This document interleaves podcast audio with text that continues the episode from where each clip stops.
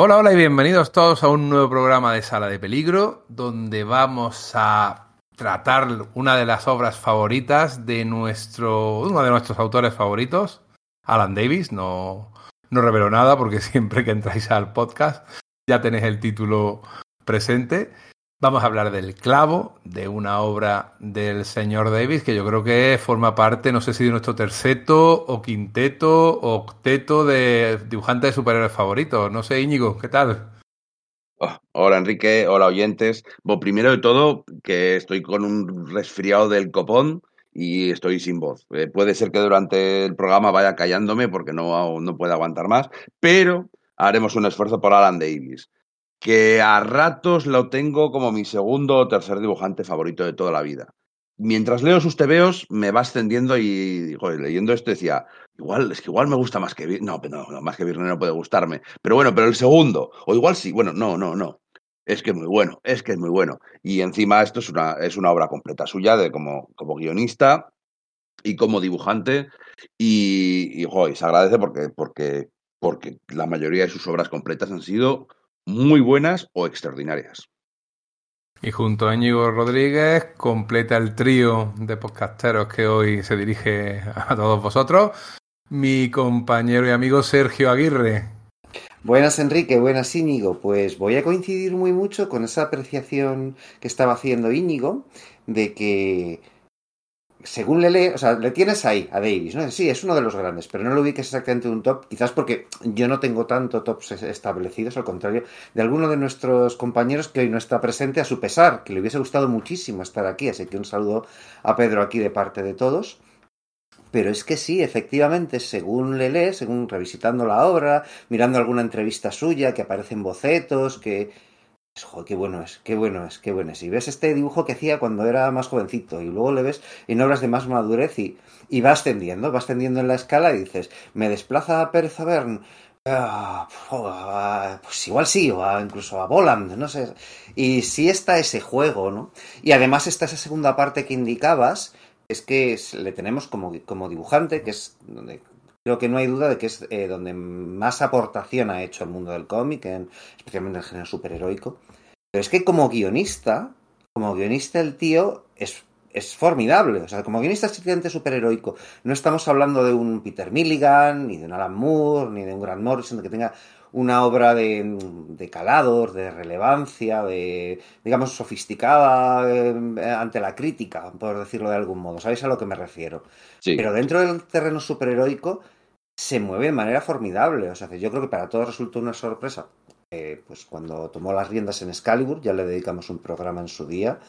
Y claro, viéndole aquí escribir, eh, tramar, interrelacionar personajes, vuelve a, quedar cimentada esa idea de este tío es verdaderamente bueno, porque con una premisa bien, que podría ser de, mm, no sé, que cualquier otro hubiese, hubiese podido hacer un TVO malo, él hace un TVO que es mm, extraordinario y que es uno de los que marcan época, ¿no? Cuando aparece, parece que, que bueno, que el clavo junto a otros cómics que aparecieron más o menos por aquellos mismos tiempos, la JLA de Morrison, Los Vengadores de Karl Basiek, algo antes Kingdom Come, etcétera, sí que contribuye a ese cambio de rumbo que, que, experimentó el género superheroico en el segundo lustro de los años 90. Así que vamos, el mérito, el mérito no es poco, creo. Y bueno, el disfrute del TV es, es, es eh, astronómico, o sea, no sé. Aunque lo podemos considerar como una obra única, realmente vamos a tratar dos miniseries eh, separadas con unos cuantos, 5 o 6 años de, diferencia, el clavo y otro clavo. Y yo creo que esa diferencia, luego lo comentaremos, se, se nota. Se nota en el aspecto gráfico, pero también se nota en el aspecto argumental, en el cual, por otra parte, coincido con vosotros, que eh, Davis es un buen guionista y es un guionista que además hila muy bien. esa capacidad que tiene para hilar escenas una detrás de otra y que el ritmo no decaiga, a mí me gusta muchísimo. Fue una época en la cual se prodigó bastante como, como guionista. Clandestine, eh, los guiones que hizo, que no fueron tantos, fue año y medio así, si no recuerdo mal, de aquel podcast que dedicamos hace tiempo a la Patrulla X en los años 90 y casi casi rozando este siglo XXI, en el cual hizo eso, año y medio de guiones cerrando tramas que llevaban años y años y lo hacía con bastante, bastante arte. O sea, es un tío que, que no solo destaca como un dibujante excepcional, sino como buen, buen guionista en el universo de C, donde, aunque parezca mentira, tampoco se ha prodigado tanto. Eh, aunque lo conocimos allí con su Batman y los Outsiders, esta es de su casi poquita, poquita obra que ha hecho para DC, aunque nos parezca mentira. Y vamos a hacer un podcast sobre el universo DC, ¿eh? que hay quien dice que nada más que hacemos Marvel, Marvel, Marvel. Pues no. Hoy toca universo DC y universo DC completo.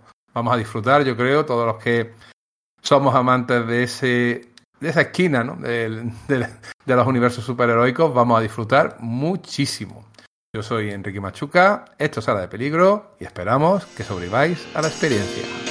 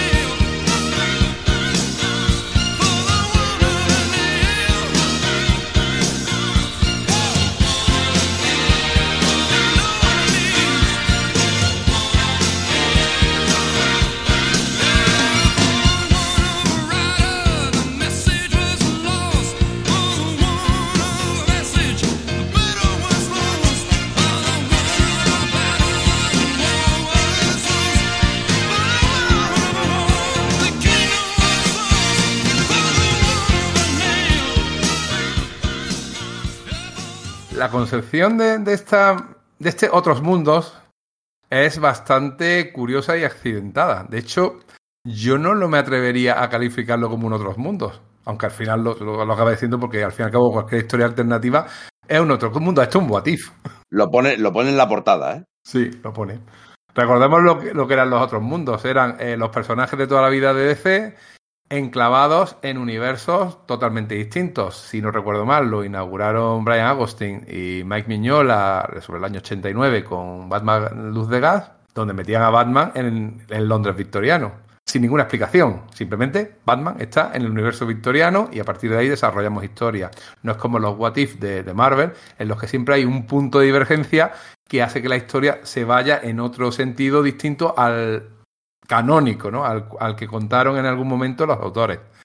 Aquí sí hay un punto de divergencia que es el que le da nombre a la, serie, el clavo. Sí, es, yo lo he estado pensando mientras hablábamos, mientras preparábamos este podcast, y en plan de que tienes razón, que normalmente la, la idiosincrasia de esa línea llamada Elseworlds, de otros mundos, de DC, era sí, mundos alternativos de algún modo, pero en el sentido de que los personajes clásicos de DC, de alguna forma, pues eran traspuestos a, distintos, distintas ambientaciones, normalmente históricas, el Londres victoriano, o Batman pirata, o Batman en un mundo dirigido por una teocracia. Pero sí que es verdad que ya antes de, de El Clavo ya había habido algún otro, algún especial de, de Elseworlds en el que no era exactamente así. Recuerdo, por ejemplo, aquel de Balas Ardientes, en el que, bueno, pues los, los Wayne criaban a Clark, al, a Kal-El, ¿no? Al, al, niño venido de las estrellas, y era este el que se transformaba en, en Batman, ¿no? Y cosas por el estilo. Creo recordar que también hubo algún eh, Bruce Wayne como Green Lantern y cosas, y cosas así. Con lo cual, aunque yo creo que mayormente, efectivamente, los, eh, los, los Elseworlds eran, bueno, pues pasamos a los héroes por, por otra ambientación, sí que había cierta tradición eh, detrás de ella, aunque no era, digamos, el, el, foco principal. Claro, no, pero, pero está bien porque no es vamos a jugar de, con nuestros iconos. Venga, vamos a meter a la Liga de la Justicia en el oeste y a ver que podemos contar una historia. Que ese te veo me flipó, el de la Liga de la Justicia. Sí, sí, sí. No tengo que no. Pero, pero es, es, cierto que esto es un Watif porque tiene el punto de giro. Aquí hay algo que ocurre y es que se basa en, el poema ese de George Herbert, de, por, bueno, eh, no lo voy a no estoy para citar el poema. Yo lo voy a hacer. Por la falta de un clavo que la herradura se perdió. Por la falta de una herradura que, que, el caballo se perdió. Por la falta de un caballo fue que el caballero se perdió. por la falta de un caballero fue que la batalla se perdió. Y así como la batalla fue que un reino se perdió. Y todo fue eh, un clavo el que faltó. Que es como una colección de proverbios del siglo XVII de este, de este poeta, orador y sacerdote galés. En realidad lo que está, lo que está ahí eh, prefigurando es la teoría del caos. Como una pequeña diferencia en un hecho es capaz de producir eh, grandes eh, oscilaciones, grandes cambios en la historia. El efecto mariposa y tal. Sí, no, la mariposa bate sus ladas en Japón y yo ahora estoy hablando del clavo. el aire de la mariposa está resfriado. Pero sí, de juego, de hecho. Yo quería, quería llegar en plan todo guay a, a recitar el poema, pero no estoy yo para recitar nada. He tenido que, hacer lo posible. No, no, no, pasa nada. que jamás no, a la altura. No, no, no, está guay, está guay, te ha quedado guay. Pero el tema es, es que realmente eso, que es un what if. Y por eso me gustaba a mí, porque es un TVO de Marvel, en el fondo. Qué troll. No, un, pero... un con estructura de TVO de Marvel, porque Davis es gran fan y era gran fan y yo creo que tendremos que retrotraernos en algún momento a su infancia para explicar este TVO de DC, pero sobre todo ha sido siempre gran fan y gran autor de Marvel y se tenía que notar. Pero bueno, es una historia de Marvel con personajes de DC celebrando, podemos decir, el universo de DC porque yo creo que aquí casi le echa un pulso a, George Pérez, ¿no? Es un George Pérez, sujétame el cubata, que yo soy capaz de meter tanto más personajes que tú en una historia. Bueno, pero, pero en esta primera historia el, eh, como que dice, el foco está más cerrado. Eh, se mm. centra en la anécdota, no quiere contar. Eh, es un mundo, bueno, vamos a, vamos a explicarlo, aunque seguramente nuestros oyentes ya lo hayan leído, lo conozcan. Y si no, vamos a poner muchísimos spoilers. un clavo hace que los Kent no puedan salir al campo el día que están destinados a encontrar a, a, Kalel. Así que nunca recogen al, al, niño, no se sabe que durante toda la historia no se sabe qué ha sido de él, y así nos encontramos en un universo DC, un universo DC que digamos que es el de finales de los 70 o algo por, algo por el estilo, por los trajes, las ambientaciones. Es la gracia, ¿no? Que mezcla, o sea, yo creo que Davis hace como que un mezcolato, ¿no? Un crisol de, las, de lo que para él sería la, el universo canónico DC clásico, aunque no sea no, se corresponda verdaderamente. Pero, pero seguramente sea su DC, la DC que, que, que, que leyendo de niño. Claro, es que es es la, de la, Liga de la Justicia de la Silver Age, pero también es, que eso es los años 50-60.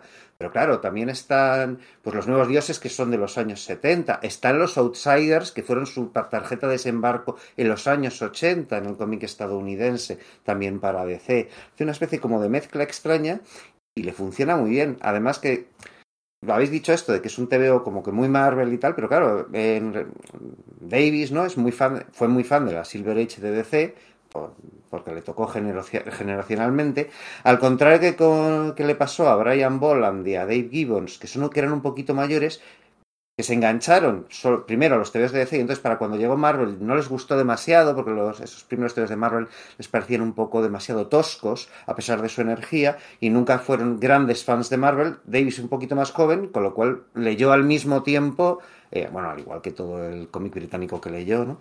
Leyó al mismo tiempo el, la, Silver Age de DC y la de Marvel, con lo cual le, gustaron muchísimo las dos, ¿no? Entonces, para él sí es un canto al amor, una carta de amor al universo DC, pero no puede evitar que le entren tics de, de Marvel. Y bueno, pues hablamos de, lo del What y tal, pero bueno, ahí hay una cantidad de, de guiños, no sé si conscientes o inconscientes todos, como a la guerra Kree Skrull de, de Neil Adams y Roy Thomas, que, es eso, que son escalofriantes, ¿no? Me imagino que aquí lo que tenemos es el subconsciente, ¿no? La trastienda de la mente de Davis mezclando cosas, porque también sale la patrulla condenada, pues más bien de los años 60.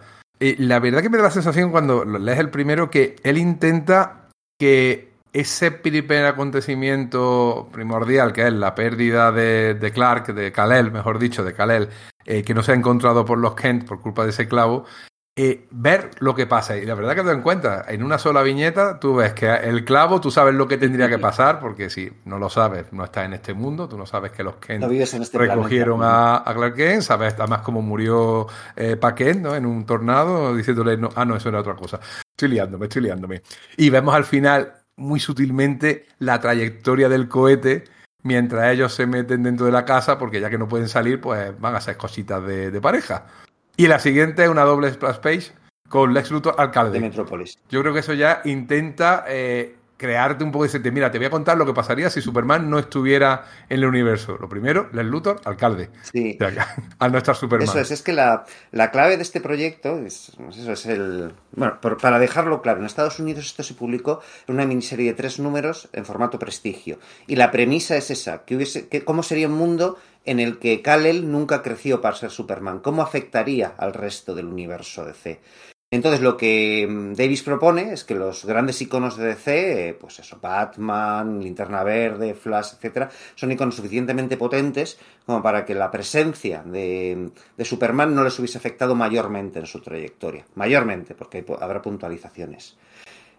Eh, claro, dices, bueno, es que Superman es el personaje que, que inspiró a todos los, superhéroes dentro de su mundo, ¿no? De, algún modo, el, el, género superheroico. Pero es que Davis hace una, una pequeña trampa, una trampa muy, que es muy, muy aguda es que aunque los personajes que aparecen y el mundo que, que aparecen parece que sea mayormente el de la Silver Age DC, de la, de la DC precrisis de los años 60, en realidad es la continuidad post-crisis, de la que se han refundido los universos y ha habido una sociedad de la justicia en los años 40, etcétera, con lo cual no fue necesaria la presencia de Superman para que inspirase al resto de, de los superhéroes, a la que, bueno, pues, pero metiéndole esa evocación a la Silver Age, ¿no? Sería, digamos, una, una especie como de, de universo DC del, de los tiempos un poco posteriores a la sí, JLA sí, año tiene 1 de Mark en Waid y Gary 1998. Kitson, La continuidad de DC en 1998 empezaba a estar asentada en el sentido de que ya habían pasado 13 años de crisis y, y ya, como que dices, teníamos asumidos que el pasado oficial de DC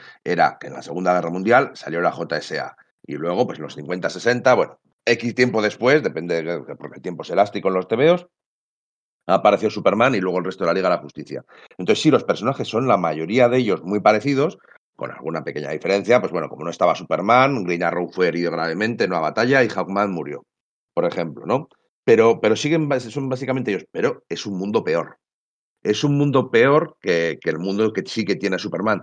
Y de hecho, es un mundo en el que hay miedo a los diferentes, que hay miedo a los monstruos, a los alienígenas, a los superhéroes.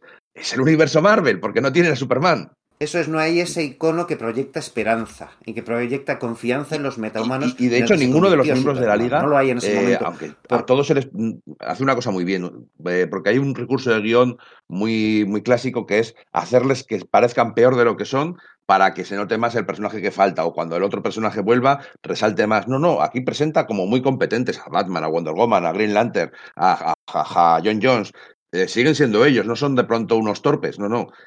Pero les falta ese punto especial. Eso es, es Wonder Woman donde es la única que se le puede poner una pequeña enmienda a lo que acabas de decir, porque ella misma dice que es su función como embajadora de Isla Paraíso transmitir esa, ese mensaje de esperanza, de armonía entre la gente, sin embargo no acaba de conseguirlo y da la sensación de que Diana se, se esfuerza más en ese frente. Pero al no estar Superman no es acaba de un poco, es incluso un poco esa meta. percepción pública de... Sí, claro, es muy, muy, es un TV enormemente meta. Yo creo que es, eh, de eso también hablaremos bastante, de la metatextualidad de, de este cómic. Y eh, bueno, y otra cosa que, que, quería añadir es que, bueno, es un. Eh, que, igual tiene, que igual ya ibas a ir tú a, a, eso, Enrique, respecto a la génesis de la obra, ¿no? Es un tema que se publica en 1998, empieza a ser parido alrededor de 1993, en una cena, una convención con Alan Davis, eh, eh, lo diré, Archie Goodwin, y no recuerdo quién más está ahí, no sé si Mark Farmer o Brian Augustin, no recuerdo Pero, bien ahora mismo. Perdona, Sergio, perdona, ¿quién has dicho Archie Goodwin le propone a,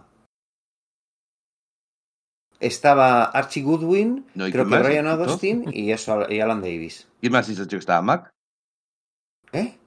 Ah, ¿No has dicho que estaba McFarlane? No he dicho nada. Ah, te he entendido mal. Más. Pues esto lo cortáis, porque iba a hacer un no. chiste y lo cortáis, te he entendido mal. Creía, ah, vale, vale, no, que habías dicho tengo idea McFarlane. De McFarlane que ya Pedro te lo había pegado. no, no, no, no, no, no, no. No sé lo que habré dicho que, que habrás confundido. No, o igual he dicho McFarlane y no me he dado cuenta, que también es posible. McFarlane. Bueno, a lo que voy, que en esa cena Archie, Archie Goodwin le propone a, a, a, Alan Davis que haga un Elseworlds, ¿no?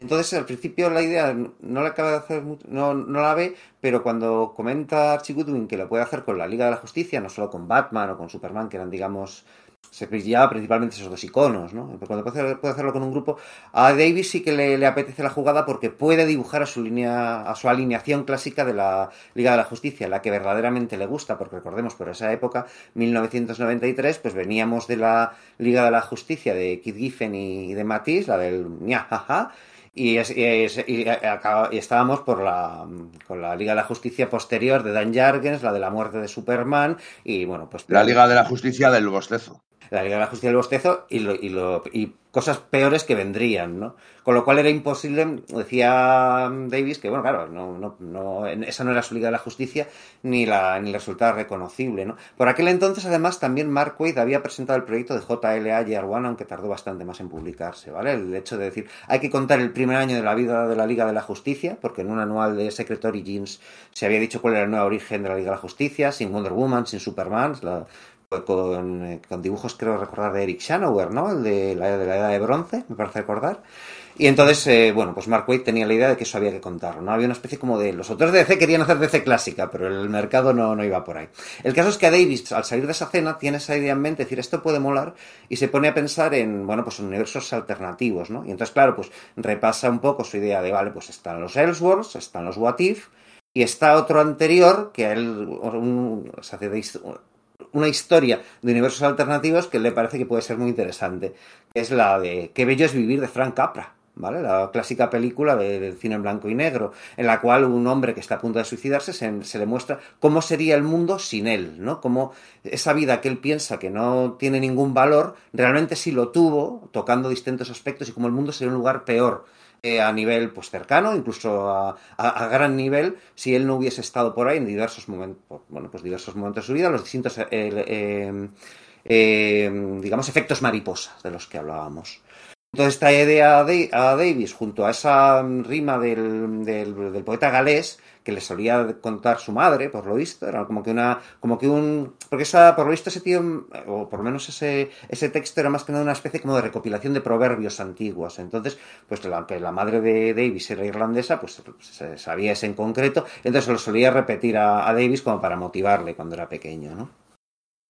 Entonces, bueno, pues esa idea se, le, queda en el, eh, se le queda a Davis y tarda mucho en, publicarlo porque, bueno, está varios proyectos, está Clandestine, en ese momento ya empieza a fraguarse su Kill Raven que no publicaría hasta mucho después, porque bueno, se pone con, con JLL el clavo, también tiene dos meses en los que está enfermo y no puede hacer nada, no quiere no, no publicar nada en 1997, así que acepta un proyecto que en el fondo no tenía mucha idea de hacer, que era dibujar los Cuatro Fantásticos, ¿no? O sea, cuando en Heroes Reborn se lanzan los Cuatro Fantásticos, Bob Harras ya se lo había ofrecido antes, lo había rechazado y dice, bueno, pues es que si con esto del clavo eh, no voy a publicar nada en 1997, pues acepto publicar y unos vaya, y vaya tres, dibujar unos cuantos números, números se casca. Y el clavo se va retrasando. Dices, joder, es, que, es que aquí Alan Davis ha nacido para dibujar los cuatro fantásticos, según esos tres tebeos. Sí, sí, sí, sí, sí.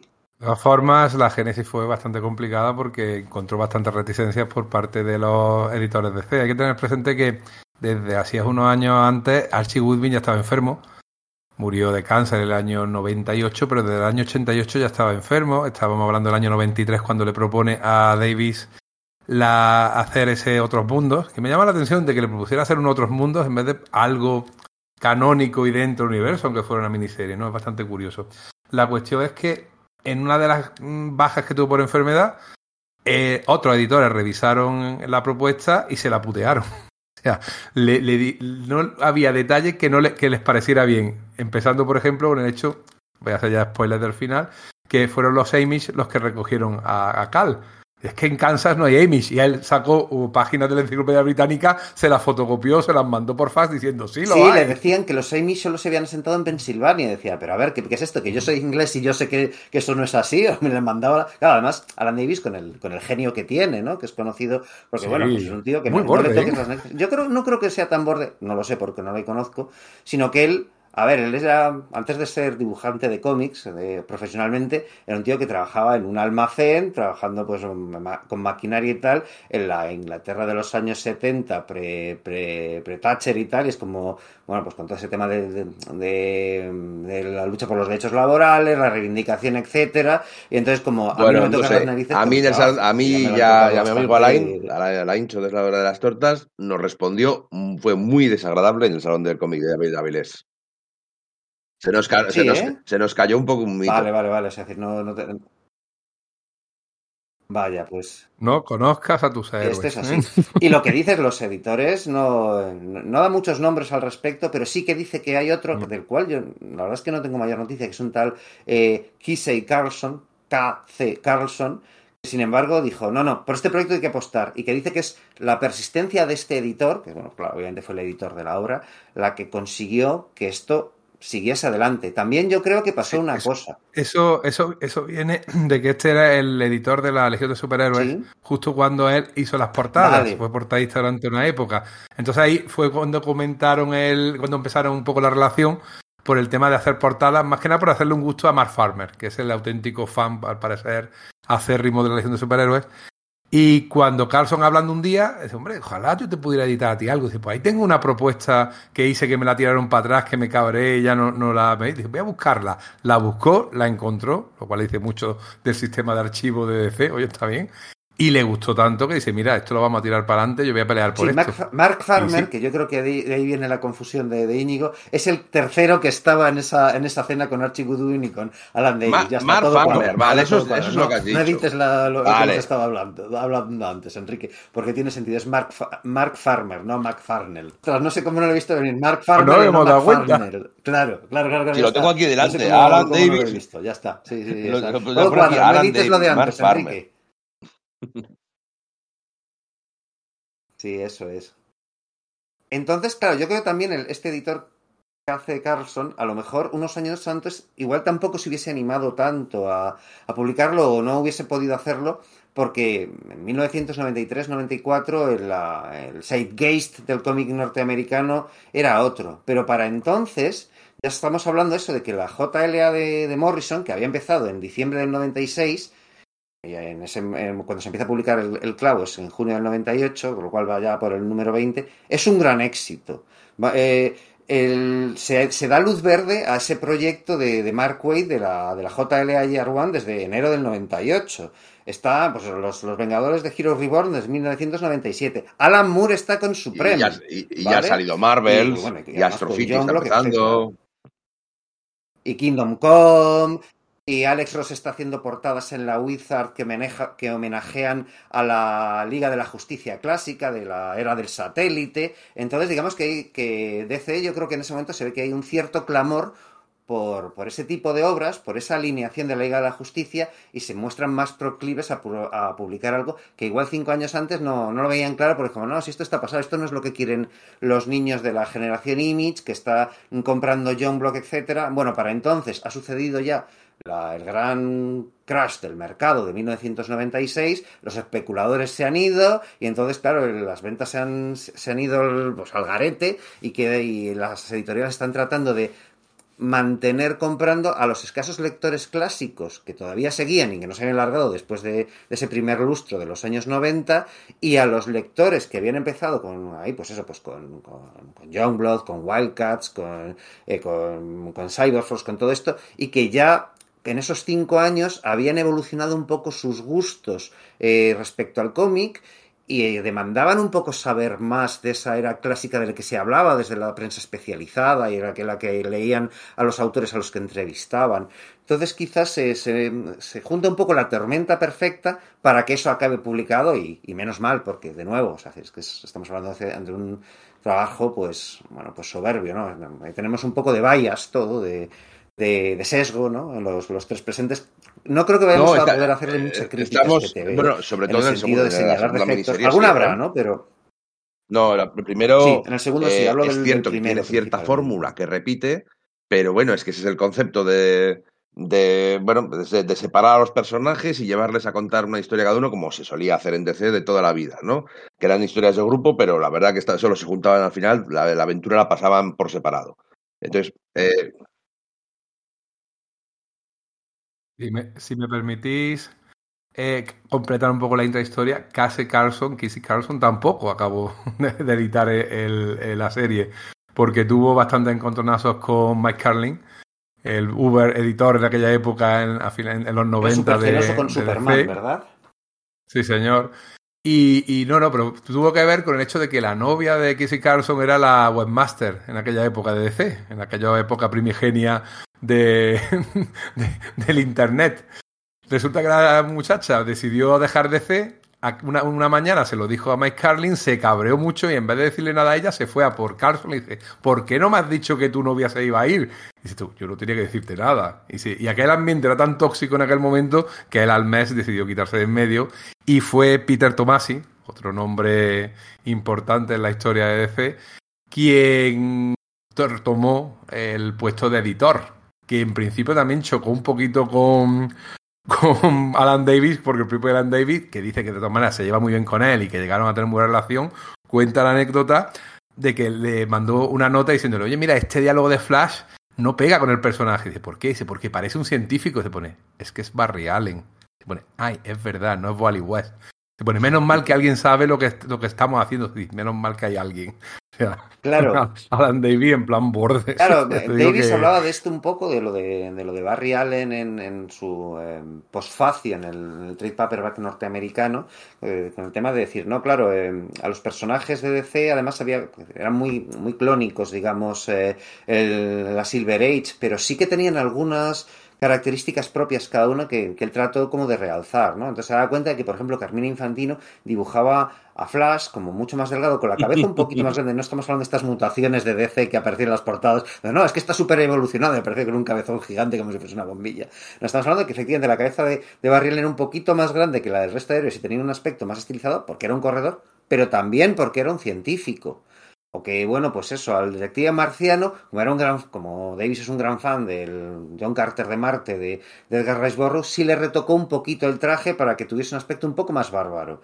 O, aunque en general más o menos mantuvo los diseños icónicos del, del universo DC, pues eh, sí que hizo, algo, hizo algún cambio, en plan, eh, pues la, la, la casaca de, de ¿no? De la mujer halcón, pues sí que le pone la solapa, ¿no? Eh, a, Aquaman prácticamente solo le pone un poco de melenita, que era como estaba más o menos en, en, aquella época, ya estamos hablando de la época de Peter David, ¿vale? Pero hablo de la justo la, época anterior, porque hay una cosa que es un dato que yo no sabía y que me hace mucha gracia, y es que Alan Davis es súper flipado de Aquaman. Es como uno de sus personajes favoritos. Está ese rollo de, de, a ver, ¿a quién le gusta? ¿De quién es Aquaman personaje favorito? Bueno, pues de Alan Davis, nada menos. De hecho, aquella miniserie que se publicó a mediados de los años 80 con Craig Hamilton y... Eh, ahí lo diré. Eh, Neil Pozner, la, del traje, la iba a haber dibujado Davis. Bueno, de hecho, Davis dibujó el primer número completo. La del traje de, de, de ballet ruso, de, de Alan Davis dibujó el primer número completo. Entonces llegaron las páginas de CDC y fue como, no, a este tío hay que ponerlo en un proyecto con, con, eh, con, más proyección. Que en ese momento, bueno, pues Batman y los Outsiders lo era, era necesario. Además, eso, Alan Davis había una de las influencias que, que, siempre ha reivindicado junto a, bueno, pues ni la bueno, toda la retaila, es la de Jim Aparo, que era se nota, se nota en su Batman, de los ¿eh? Outsiders, ¿no? Entonces, pues se nota mucho en su Batman. Eso es, por mucho que sea heredero de, del de Neil Adams, porque es la otra, la otra gran influencia. Sí, y él dice que se nota mucho, y yo no lo había caído, en su Capitán Britannia. Dice, es que el cuello del Capitán Britannia es el cuello del Batman de, de Jim Aparo. Y es verdad, yo nunca había caído ese, ese tema ahí de la, o cómo, la, el, la nariz, la máscara, etcétera, sí que es un poco, eh, sí que, sí que me, me recuerdan y nunca había caído en esa relación, jamás en la vida. Yo añadiría al combo a José Luis García López, ¿eh? que también. Probablemente sí, aunque yo no sé lo he visto de los personajes. En, en, entrevistas, probablemente sí, la guía de estilo, bueno, algo tuvo que hacer, ¿no? En él. Me hace mucha gracia como igual que a Neil Adams le pone unos, unos puntitos en los ojos a Batman para que se vea dónde mira, porque lo de los ojos blancos no lo acaba de cuadrar para darle expresividad a los personajes. Es cierto, que, que, llama un poco la atención, porque además encima en 1997-98 estábamos tan acostumbrados a que los superhéroes fueran todos ultra cachas y ultra musculosos, y ves a ese Flash que tiene sentido, es un corredor, pero es que encima luego la, la vida real, si podemos llamar así al cine y a la televisión, nos ha demostrado que el traje de Flash te hace cabezón el, Flash de la serie de televisión tiene cabezón porque, porque tal como es ese diseño, que queda tan bien en, en, el, cómic, en la vida real es difícil que te cubres en toda la cabeza y que no te quede, oye, pues un bolo interesante.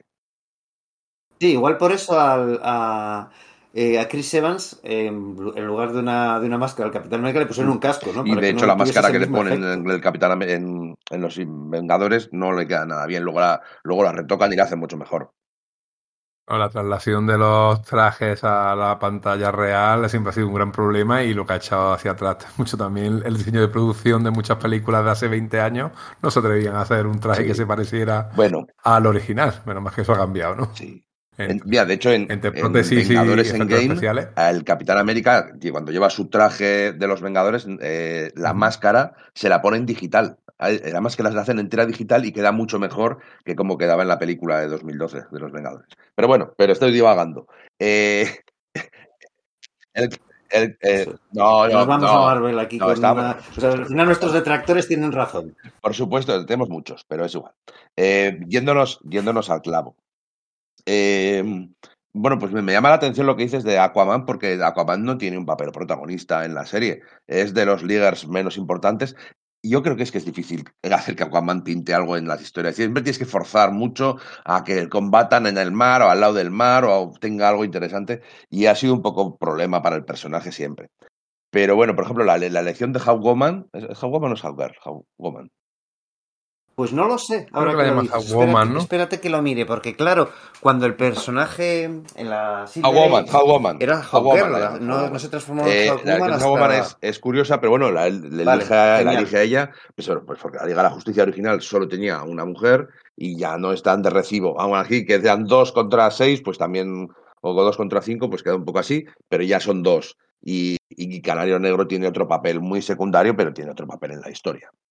Entonces tiene sentido el papel de Hawker, de Catwoman, y me llama la atención que, bueno, esto es del 98, la serie animada de Bruce Timm y Paul Dini es de 2001, y cogieron gran parte, cogieron esa Hawker, bueno, ahí sí era Hawker, aquí es Hawkwoman, para la alineación de la serie de dibujos animados. Decidieron meterla porque visualmente es muy llamativa y queda muy bien también en animación con esas grandes alas. Aquí hay una cosa doble, y es que en ese momento la, la colección de, Hawkman estaba cancelada y en general estaba prohibido en DC no oficialmente utilizar a Hawkman. Porque era tan. Su, su continuidad era tan confusa que habían dejado de, decidido dejar en barbecho al personaje. Y lo que. Y varios autores, o sea, Grant Morrison, por ejemplo, quería, quería haberlo utilizado en su JLA, y como no le dejan, pues utiliza, se crea Zauriel. Pero algunos autores lo que dijeron es como, bueno, utilizo a Hawker o a Hawkman que en el fondo tenía los mismos problemas de continuidad, obviamente, que, que su marido Qatar, pero la, el memorando ese no, no, la mencionaba, con lo cual era una forma de saltarse la prohibición. Y yo creo que pasó un poco lo mismo en la serie, a la hora de adquirir los derechos de, de la serie de animación, porque aunque tengamos idea que es de Warner, lo de los derechos no estaba tan claro. Por ejemplo, hubo un episodio en el que trataron de sacar a la Sociedad de la Justicia y DC no les dejó y se inventaron aquel Justice Guild of America, que está en una tierra paralela, etcétera. Entonces debió eso que los derechos de Hawkman estaban. Todo, todo lo de Hawkman estaba vetado, pero lo de Hawkgirl no. Vale, pues la utilizamos. Y en el fondo es una, una cosa muy afortunada. Termina funcionando muy bien porque Sayera es un personaje que, bueno, efectivamente en los años 70 ya se transformó en Hawkwoman, antes de ser Hawk, eh, después de ser Hawkgirl, años antes de que la Invisible Girl de los, de los Cuatro Fantásticos se transformase en la Invisible Woman, ¿no? Con lo cual, bueno, pues creo que era, que era interesante darle, darle a este personaje que siempre está, se le había perdido mucho de vista, ¿no? Y aquí es, bueno, pues ese, ese entre esos dos polos, entre la JLA y la, efectivamente la serie de animación de, de 2000 y pico, es donde gana presencia pública, ¿no? Como he nombrado antes, el leitmotiv de la serie es qué pasa en el universo de DC si Superman no está, todo sobre más oscuro. Perry White es un eh, periodista que está contra los superhéroes. Hace un poco de Jonah Jameson, pero sin la gracia de Jonah Jameson. Aparece Jimmy Olsen y de repente te das cuenta que es el ayudante del ex Luthor. O sea, te das cuenta, sin embargo, Lois Lane sigue siendo la misma de Lois Lane.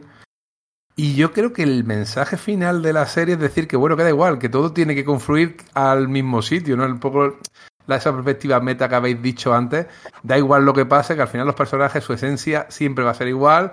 Batman al final va a ser Batman, eh, Careno Negro va a ser Careno Negro, eh, Wonder Woman va a ser Wonder Woman, independientemente de lo que pase en, en el universo. Yo creo que hay una. El, mensajillo que yo vería. Sí, hay algo por el estilo, pero que además en concreto con el caso de Superman ya hemos desvelado ese spoiler de que no es criado por los Kent, sino por una granja de Amis que hay cercana a Smallville, una comunidad, perdón, una comunidad Amis que está, que está cercana, que Davis establece que está cercana a Smallville.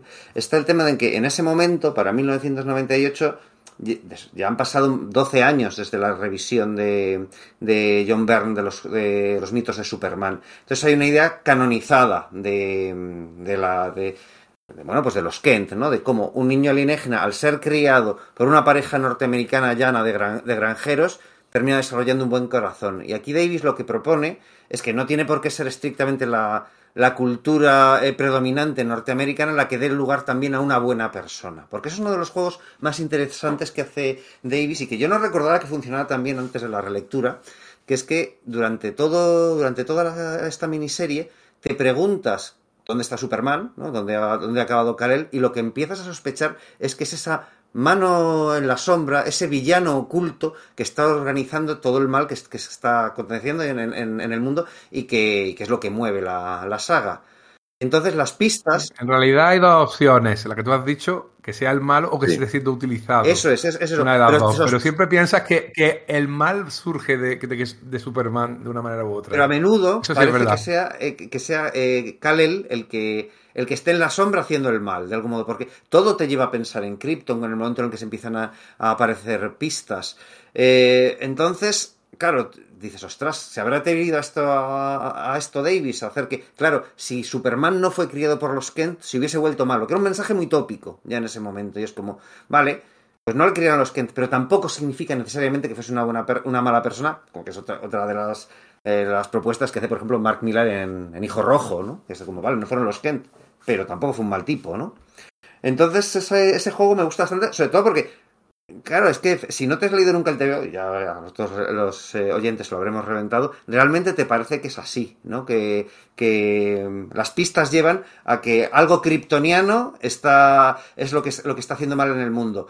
¿Qué es lo kryptoniano que no ha aparecido hasta ahora? Pues obviamente Superman, que es la gran ausencia, con lo cual es muy fácil hacer esa claro, asociación. Claro, es, es, un, es, un, es un Hodunit y tiene en ese sentido unas semejanzas con Watchmen de cómo sigue la investigación y de la corrupción del mito y del sueño. Y claro, estás pensando, están las pistas, están ahí, las cosas de, de Krypton están ahí, Lex Luthor, la tecnología kryptoniana que se ve, que se usa, el, eh, que, que, está detrás, ¿no? Eh, la, vamos a ser un poquitín claros. La resolución final de quién es el villano, ¿os gusta o os parece un poco ridícula? Es un tanto sacada de manga, igual que la idea de eh, la tecnología kryptoniana permite el control mental. Eso no había sido establecido nunca. Es como, vale, compro simplemente. Es verdad que Davis lo, hila bien diciendo, ese tío que es el verdadero villano, pues incluso sin Superman, en los, te clásicos, eh, tenía una estructura de ADN curiosa, muy elástica, suficientemente susceptible para que eh, le pasase esto pero sí que es como es jugar a decir, no, pues el, tipo más inocente, el que, del que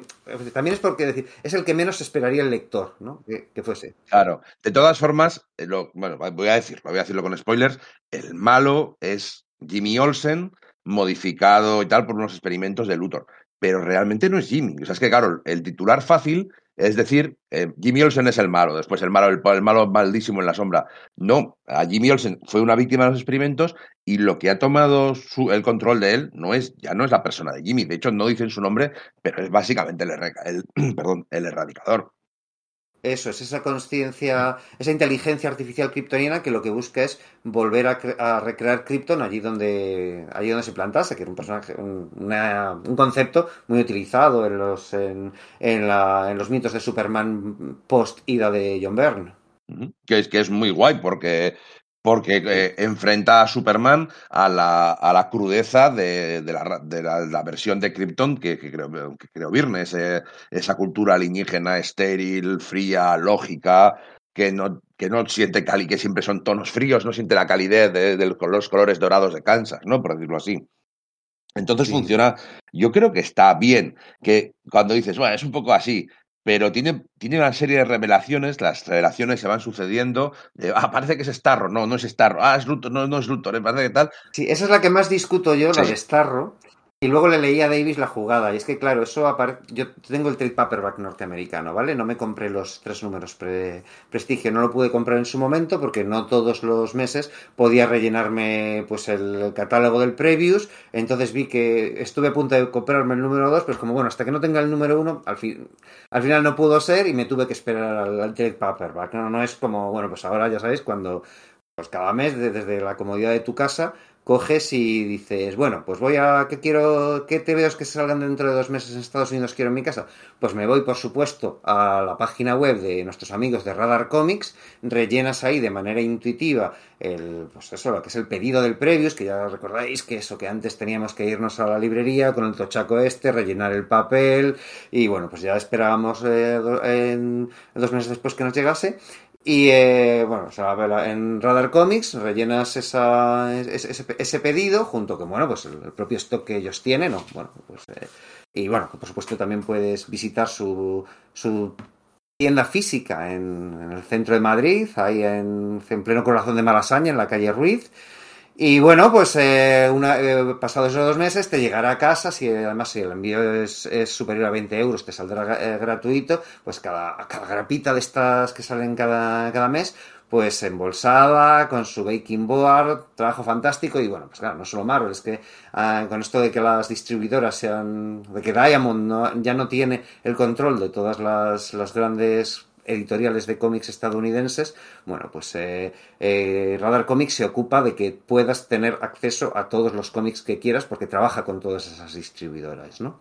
Bueno, pues a lo que voy. Ese, ese TPB que, que menciona el, también el que tengo yo y creo que también el que tiene Íñigo, no, no, ¿verdad? no. Yo tengo ¿No? los prestigios americanos originales porque Ah, el clavo fue el primer TVO americano que tuve en mi vida.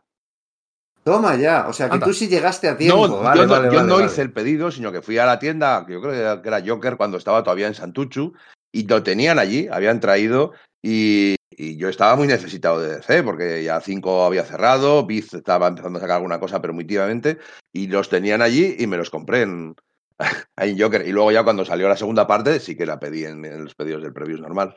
Posiblemente nuestros amigos de Radar como este puedan conseguir eh, los TPB originales. Tienen disponible en su web el TPB, no los prestigios, sino el recopilatorio, los tres números de 48 páginas. Que por cierto, el número uno, Davis dibujó 49. No se dio cuenta y tuvo que refundir dos páginas para, para que fueran 48. Eh, y de hecho, Davis eh, quería eliminar una página el editor le convenció, Carlson en aquel momento le convenció de que no eliminara esa página, que era donde se encuentran Green Lantern con Star Sapphire, Sí. y luego se la regaló en la página, el original. O sea, lo cuenta Carlson en una entrevista con orgullo de que esa página está ahí gracias a mí. Luego otras, otras dos páginas que aún no había dibujado, porque la tenía en, en boceto, las refundimos y nadie se enteró. Mira, mira, mira. O sea, son anécdotas de las cosas que pasan cuando haces un cómic, que las cosas no son tan, venga, ya está todo hecho, todo va a salir. No, no, te equivocas, dibujas de más, de menos. De ahí la, la falsa pista de lo de Starro, ¿no? Porque el tema es ese que en el, al final él dice, bueno, cada cómic ha de terminar con, con un cliffhanger, ¿no? Entonces dice, vale, pues en el número uno tienes esa escena en la que Batman mata al Joker, le parte el cuello, ¿no? Una cosa que suena muy, muy, muy, muy Snyder, y no hablo de Scott. Entonces, el final es el final. Si van a ser tres, tres, tres números prestigio, necesito un cliffhanger para el, para el segundo número. Y entonces saca de la manga esa silueta que parece que sea la de Starro, ya sabéis, esta estrella de mar alienígena que fue el primer enemigo de la Liga de la Justicia que controla mentes, con lo cual, bueno, luego resulta que no es él, sino que es como que una- un intento de recrear genéticamente a, a Crypto en ese mundo, Crypto el super perro. Y claro, pero claro, ese, ese, ese final, ese cliffhanger, daba la idea de, espera, hasta ahora estábamos creyendo que era quizás un Superman maligno, un Superman manipulado el que estaba detrás de todo. No, va a ser Starro, el primer en- gran enemigo de la, de la Liga de la Justicia, ¿no? Una especie como de desviar la, la vista. Eh, a mí es verdad que en su día me parece un poco chusco, pero claro, eh, digamos que eh, una vez leí esa entrevista con Davis, entendí esas necesidades creativas, aunque bueno, pues eso no, es- no quita para Sí, que sí es, sí es, sí es hacer un de- poco trampa porque Crypto no, tenga, no tiene sentido que sea una estrella emergente. Oye, No tiene ningún sentido. Oye, que- queda feísimo. iba a decir que bien dibuja a Green Lantern, pero claro, que bien dibuja a todos. Pero es que a Green Lantern, a Green Lantern lo clava, por supuesto lo hace muy Neil Adams, Y, lo hace muy, bueno, no voy a decir que es que muy Carlos Pacheco, pero claro, Carlos Pacheco lo hace después, pero ya me entendéis. Y qué guapos ellos y qué guapas ellas todas. Es una pasada.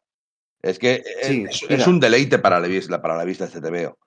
Porque es, es que, no, es que no, no hay nadie mejor. Es que no, puedes tener tus favoritos, pero qué bonito dibuja todo, qué espectacular, qué poses, qué dinamismo, qué. Es que no le puedo sacar ninguna pega. ¿Sabe? Eh, cuando se pone a hacer escenas de, de empieza a canalizar un raro lado Kirby, toda la tecnología, lo ya Kirby y. Bueno, quizá es cierto que saca, saca Apocalypse y más guerra entre eh, Apocalypse Nuevo Genesis y tal, y los Green Lantern Corps que se meten y no lo llegamos a ver, se pasa, eso lo, explicaré más adelante, lo explica en la segunda parte. Eh, queda un poco como así. No, pero yo creo que lo hace precisamente decir, tengo demasiado follón, tengo que quitar algunos personajes. Y se inventa excusas para dejarse fuera, eso, a los Green Lantern Corps, al Cuarto Mundo, también a los personajes místicos. Dice, bueno, claro, es que si aquí, si aquí metemos al Espectro, al Doctor Fate, al, al Trigan, al Fantasma Desconocido, me quedo sin trama. No, pues tengo que inventarme una excusa argumental para dejarlos fuera. Y lo hace muy bien, porque así lo, reduces a la Liga de la Justicia y a gran parte del universo DC. Están ahí, pues hemos hablado de la, de la patrulla condenada y de los outsiders, pero también están hasta los Metal Men, ¿no? Que te los ponen como si fuesen como los guardaespaldas del de, presidente de los Estados Unidos en la Casa Blanca, ¿no? Esos, bueno, pues seres mecanoides, ¿no? Pues son un punto más más, eh, más robóticos que como los, eh, como, los presentaba Rosandro originalmente. De hecho, hay, hay, un cameo que sí que lo veo un poco gratuito, o yo es que no lo entiendo, que es el de el de los personajes de la cosa del pantano, de, de Matt Cable, de como Abby Cable y, y el doctor, vamos, el, y, y, Alec, Holland, que salen, aparecen buena somos tal, y se mueren.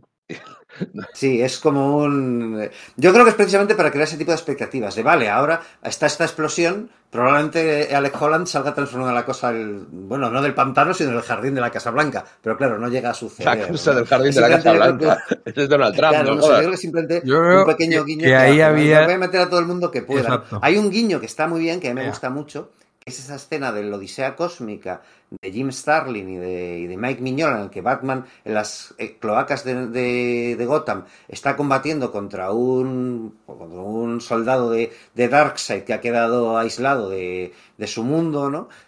Pues aquí sucede esa misma escena, solo que en vez de ser Batman es Rachman, el personaje creado por, Joe Kubert, el que está combatiendo con él. Y luego utilizar esa trama en la segunda parte, ¿no? Eso que era simplemente un guiño. Yo creo que. Ahora, es que es una de las grandezas de Davis, ¿no? Como pilla ahí los argumentales y consigue engarzarlos. Pues lo hace incluso con su propia obra, con cosas que evidentemente eran tan solo cameos.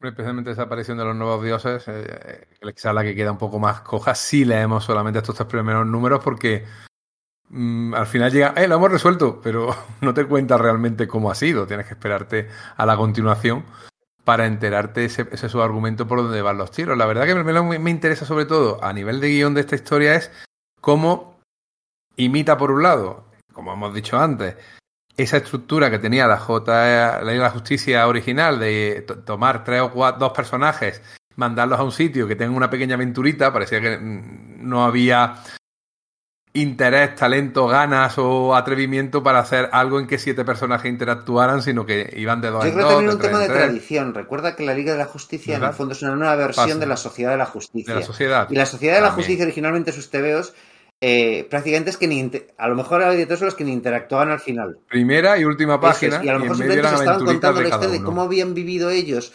una aventura luchando contra determinados villanos y decían, anda, coño, si eran los mismos tíos, o algo por el estilo, ¿no? Entonces, yo creo que esa tradición es heredada por, eh, vamos, por la Liga de la Justicia en los años 60 y de alguna forma, pues continúa. Y al final se convirtió como que en la. no sé, como en, lo básico, ¿no? En, la, en, la, en, la, en, el molde de historia por defecto de la Liga de la Justicia, hasta que fue, pues eso, homenajeado. Es así. Eh, lo que pasa es que aquí se evita poner esas cabecitas o esos letreritos en los que ponía qué personajes estaban interactuando. Pero por lo demás la estructura es la misma, pero de una manera que cada 3-4 páginas te cuenta una pequeña eh, aventurita, una pequeña historia, un pequeño fragmento de esa búsqueda, de ese misterio que parece que ni siquiera están relacionados unos con otros de las escenas que están pasando, porque bueno, ¿qué tiene que ver ese Joker con esa tecnología kryptoniana? Pero kryptoniana de John Byrne, ¿no? Por eso te raya tanto diciendo, bueno, esto es Silver Age, es Modern Age, es Bronze, no sabes ya realmente en qué parámetros te están moviendo cuando dices, bueno, no importa, no importa, aunque Alan David el mismo sea el que diga que no, que es lo que quería hacer un homenaje a la, a la edad de plata, ¿no? Pero al final, como hemos dicho, mezcla de todo. Y cada escena tiene su pequeño cliffhanger, cada escena tiene, añade un misterio. Y eso me hizo mucha gracia porque es verdad que, que ninguna escena te resuelve apenas nada. Todo es un misterio, otro misterio, y va, y me recuerda, salvando la distancia, a la manera de escribir que tiene eh, Naoki Urasawa, Ah, el guionista el y dibujante. Es de Pluto, o por ejemplo el de Monster, en que efectivamente, o Billy Bat sobre todo, en el que cada escena añade más misterio, añade más capas de pasado, añades tú, pero ¿es posible que todo esto que me estás contando pueda añadirle otro misterio más? Pues oye, aquí, sin querer, porque no creo que hubiera ningún tipo de relación, hace exactamente... ¿A qué le salvas? Sí, ¿A qué salvas? Que era un monstruo, no le salves. Ese es el, ese es el clavo Sí. del monstruo. Es que además tiene mucha gracia, pero lo hace muy bien, porque además las intenciones de Davis en entrevistas que hace pues, eh, a posterior y, y tal, es que él decía, vale, es que eh, el cómic se ha, vuelto quizás un medio demasiado complicado para, para que los nuevos lectores, para que sea accesible a los nuevos lectores. No ya la, la continuidad convulsa, sino que a veces el tema de que hay, no, un niño se está sumergiendo en, en una historia, en un TV, está leyendo y un, un, un globo de diálogo está en un extremo de una página, en medio de una escena, en lo visual está siendo una escena de acción y luego hay un, otro globo de diálogo que está respondiendo al primero. Dice, no, yo quería hacer algo que fuese extraordinariamente sencillo de seguir.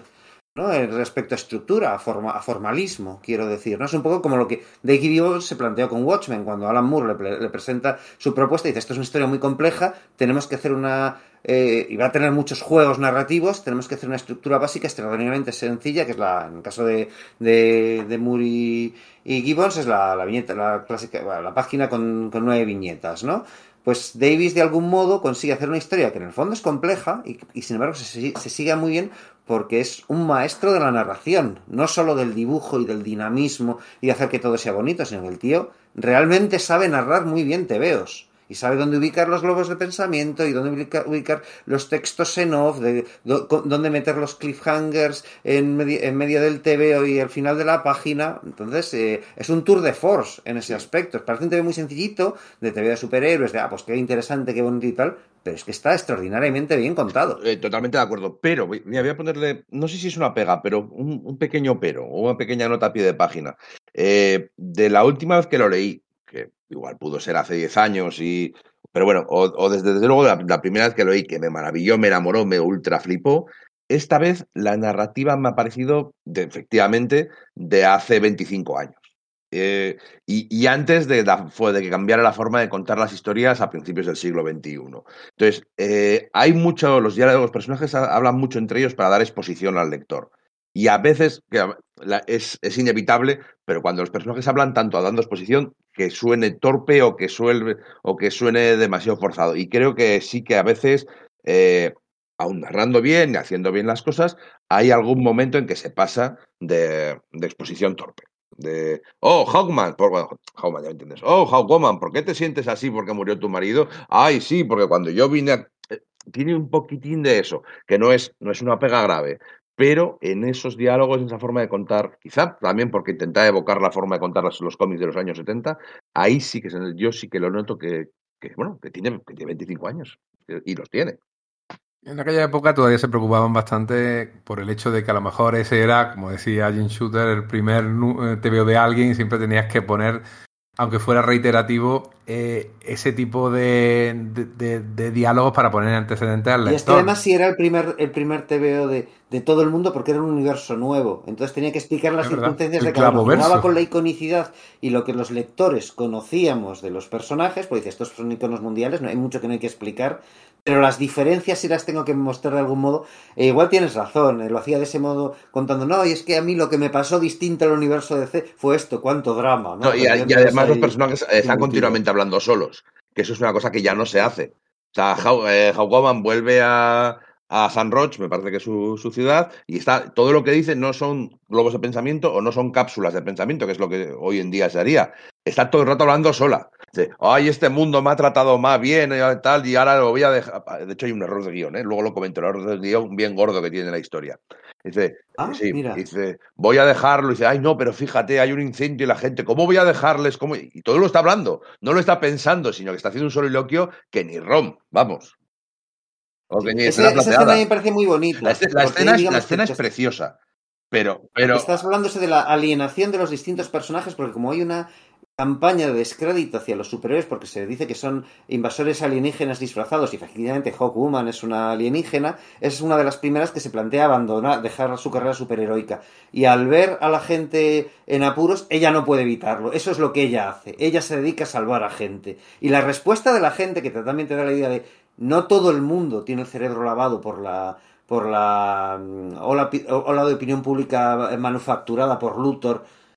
Es- Esa respuesta de la gente dice, no, nosotros, nosotros estamos de, de tu lado, es también muy bonita, está muy, muy bien, ¿sabes? ¿Verdad? Me recuerda un poco, también, salvando las distancias, no esa escena en la película de Spider-Man, en la que el Duende Verde está a punto de matar a, ya a punto de matar a Peter ahí en el teleférico este, y los neoyorquinos le tiran cosas al. Duende Verde porque, eh, vamos a ver, ¿no? Que tam- también la gente común es capaz de hacer heroicidades y ponerse del, del lado correcto. No son solo los superhéroes que son siempre incomprendidos. No, es- y eso me, es, me una, es una escena súper chula, está súper emotiva, pero es cierto que todo eso lo está diciendo ella sola y lo está hablando, no lo está pensando. En- Entonces, a eso sí que queda raro. Y mira, en esa, escena, en esa escena sí que hay un error de guion, pero bien gordo además. Que de hecho yo no me había dado cuenta. Eh, en esa escena va de Goma vuelve a su, a su pueblo y dice: Bueno, pues eh, aquí ya no se puede estar. Creo que es Midway City. Me Midway City. que antes Vale, de... claro, no es San Roche. Eso claro. es que San Roach fue lo estableció Geoff Jones Correcto, después. correcto, tienes razón. Le dice, voy a coger mi nave y me voy a ir. Y ya se monta en su nave y está a punto de irse y, y ve el incendio y es cuando vuelve.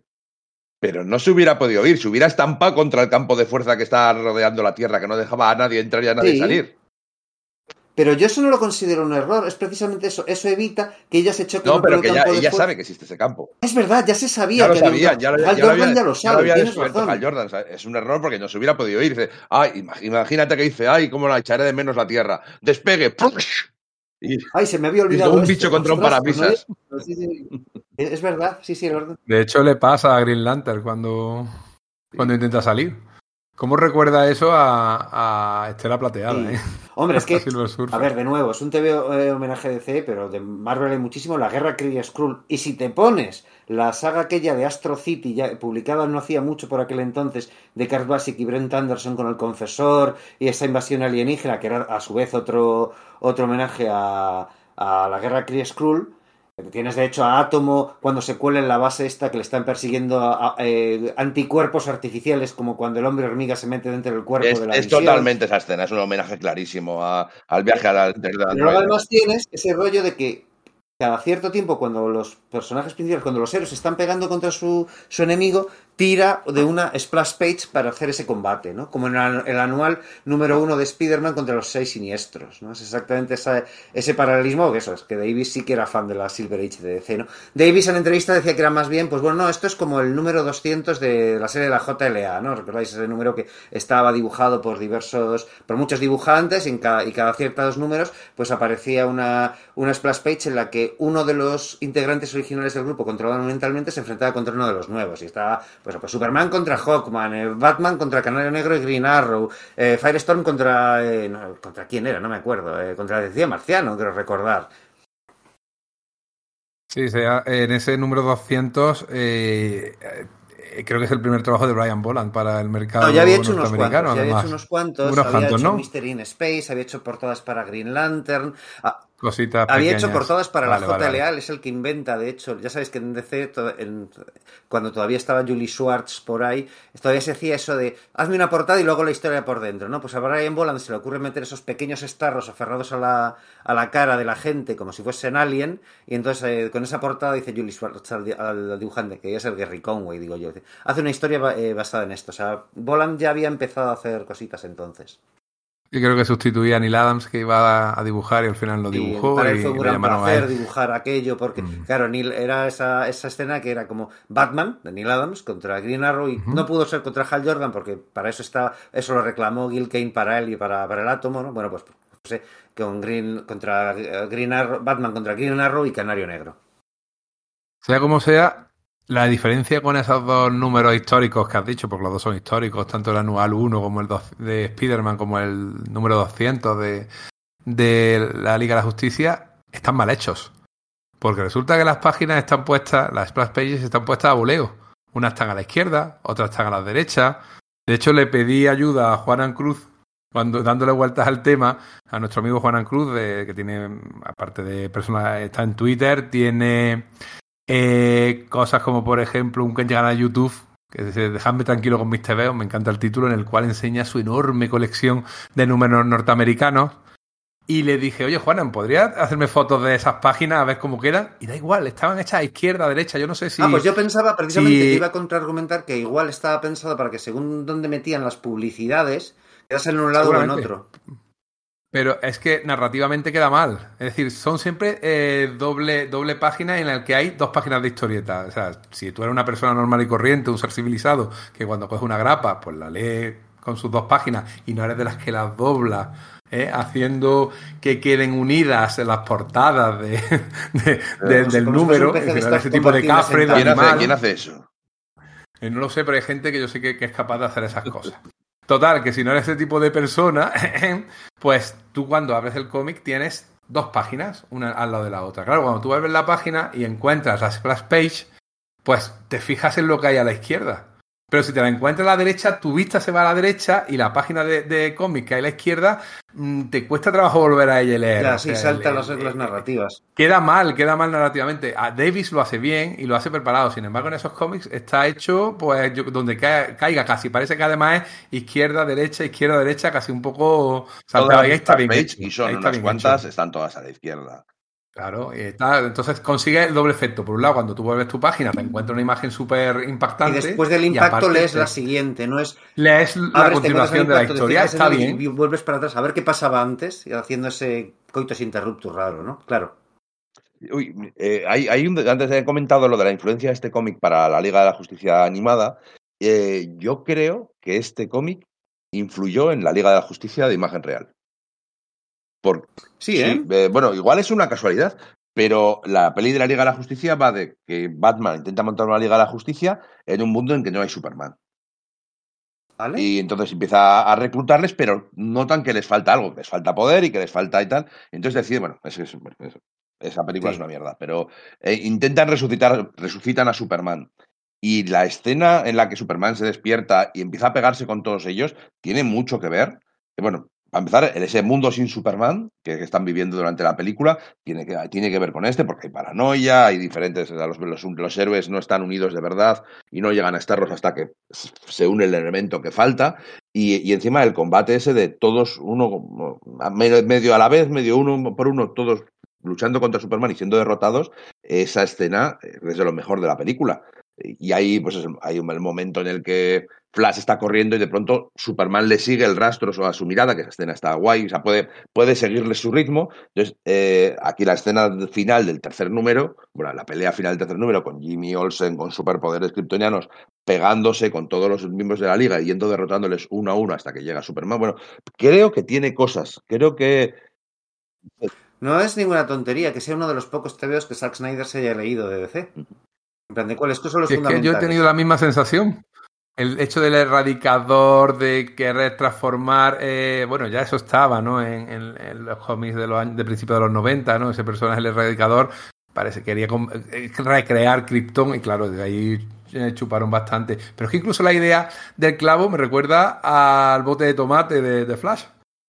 Que al fin y al cabo es todo si nos ponemos, y bueno, eso forma parte, aunque ya sea en huida o en caída libre del Snyder verso, ¿no? Ahí hay cositas que es verdad que me retrotraen, ¿no? A, a esa, a esa, a las ideas que mal que bien puso Snyder en su, en su Snyder verso. Eh, en ese momento en el que está diciendo esa gran pelea, que de repente aparece ese mocetón Amish que misteriosamente no sabemos quién es, quién será ese tío con esa espalda tan ancho, con dos abuelas, con dos personas mayores, Amish, eh, ahí sí que hay una cosa que a mí me raya mucho que digo, Alan Davis, tío, esto no es de, narrador bueno como tú eres. Cuando eh, se le enfrenta un poco ese granjero, ¿no? Ese granjero se enfrenta a él y lo intenta incinerar, Cuando vuelves la página, lo que te encuentras es una, página, una viñeta normal y corriente que pone Kal-El. Y, y ves que efectivamente es Superman. Tenía que haberlo hecho al revés. Teníamos que haber, haber visto primero ese tío que dice, uy, es Superman. Y luego hubiera dicho Kal-El. A mí me, raya esa tontería, que ponga antes el texto que la imagen a, la hora de leer la viñeta. Es una cosa muy tonta, pero cada vez que lo he leído me ha ha chirriado, ¿no? Chocado, me ha chocado y me ha dicho, tío, Davis, tío, tú eres más fino Mira, que yo esto". la verdad es que viendo estas viñetas no había hecho una lectura tan, jo, tan interesante como esa. La mía era como que más, más de más de fan, ¿no? De fanboy total, que es como, oh, tortas como sí, o sea, no, no, no ya eso, sino el rollo de, oh, claro, es el Superman con las greñas, porque en ese momento era el. Superman con las greñas, aunque para cuando se publica ese número, a Superman le acaban de, le- le- acaba de volver, ya no lleva las greñas, ¿no? Sino que en medio le han transformado del, del el, bueno, pues en el hombre eléctrico azul aquel, y ese mismo mes creo que es cuando se publica la vuelta de Superman al, al aspecto clásico, pero claro, ahí Davis todavía le tiene que dibujar por mandato editorial con el Superman con greñas de algún modo.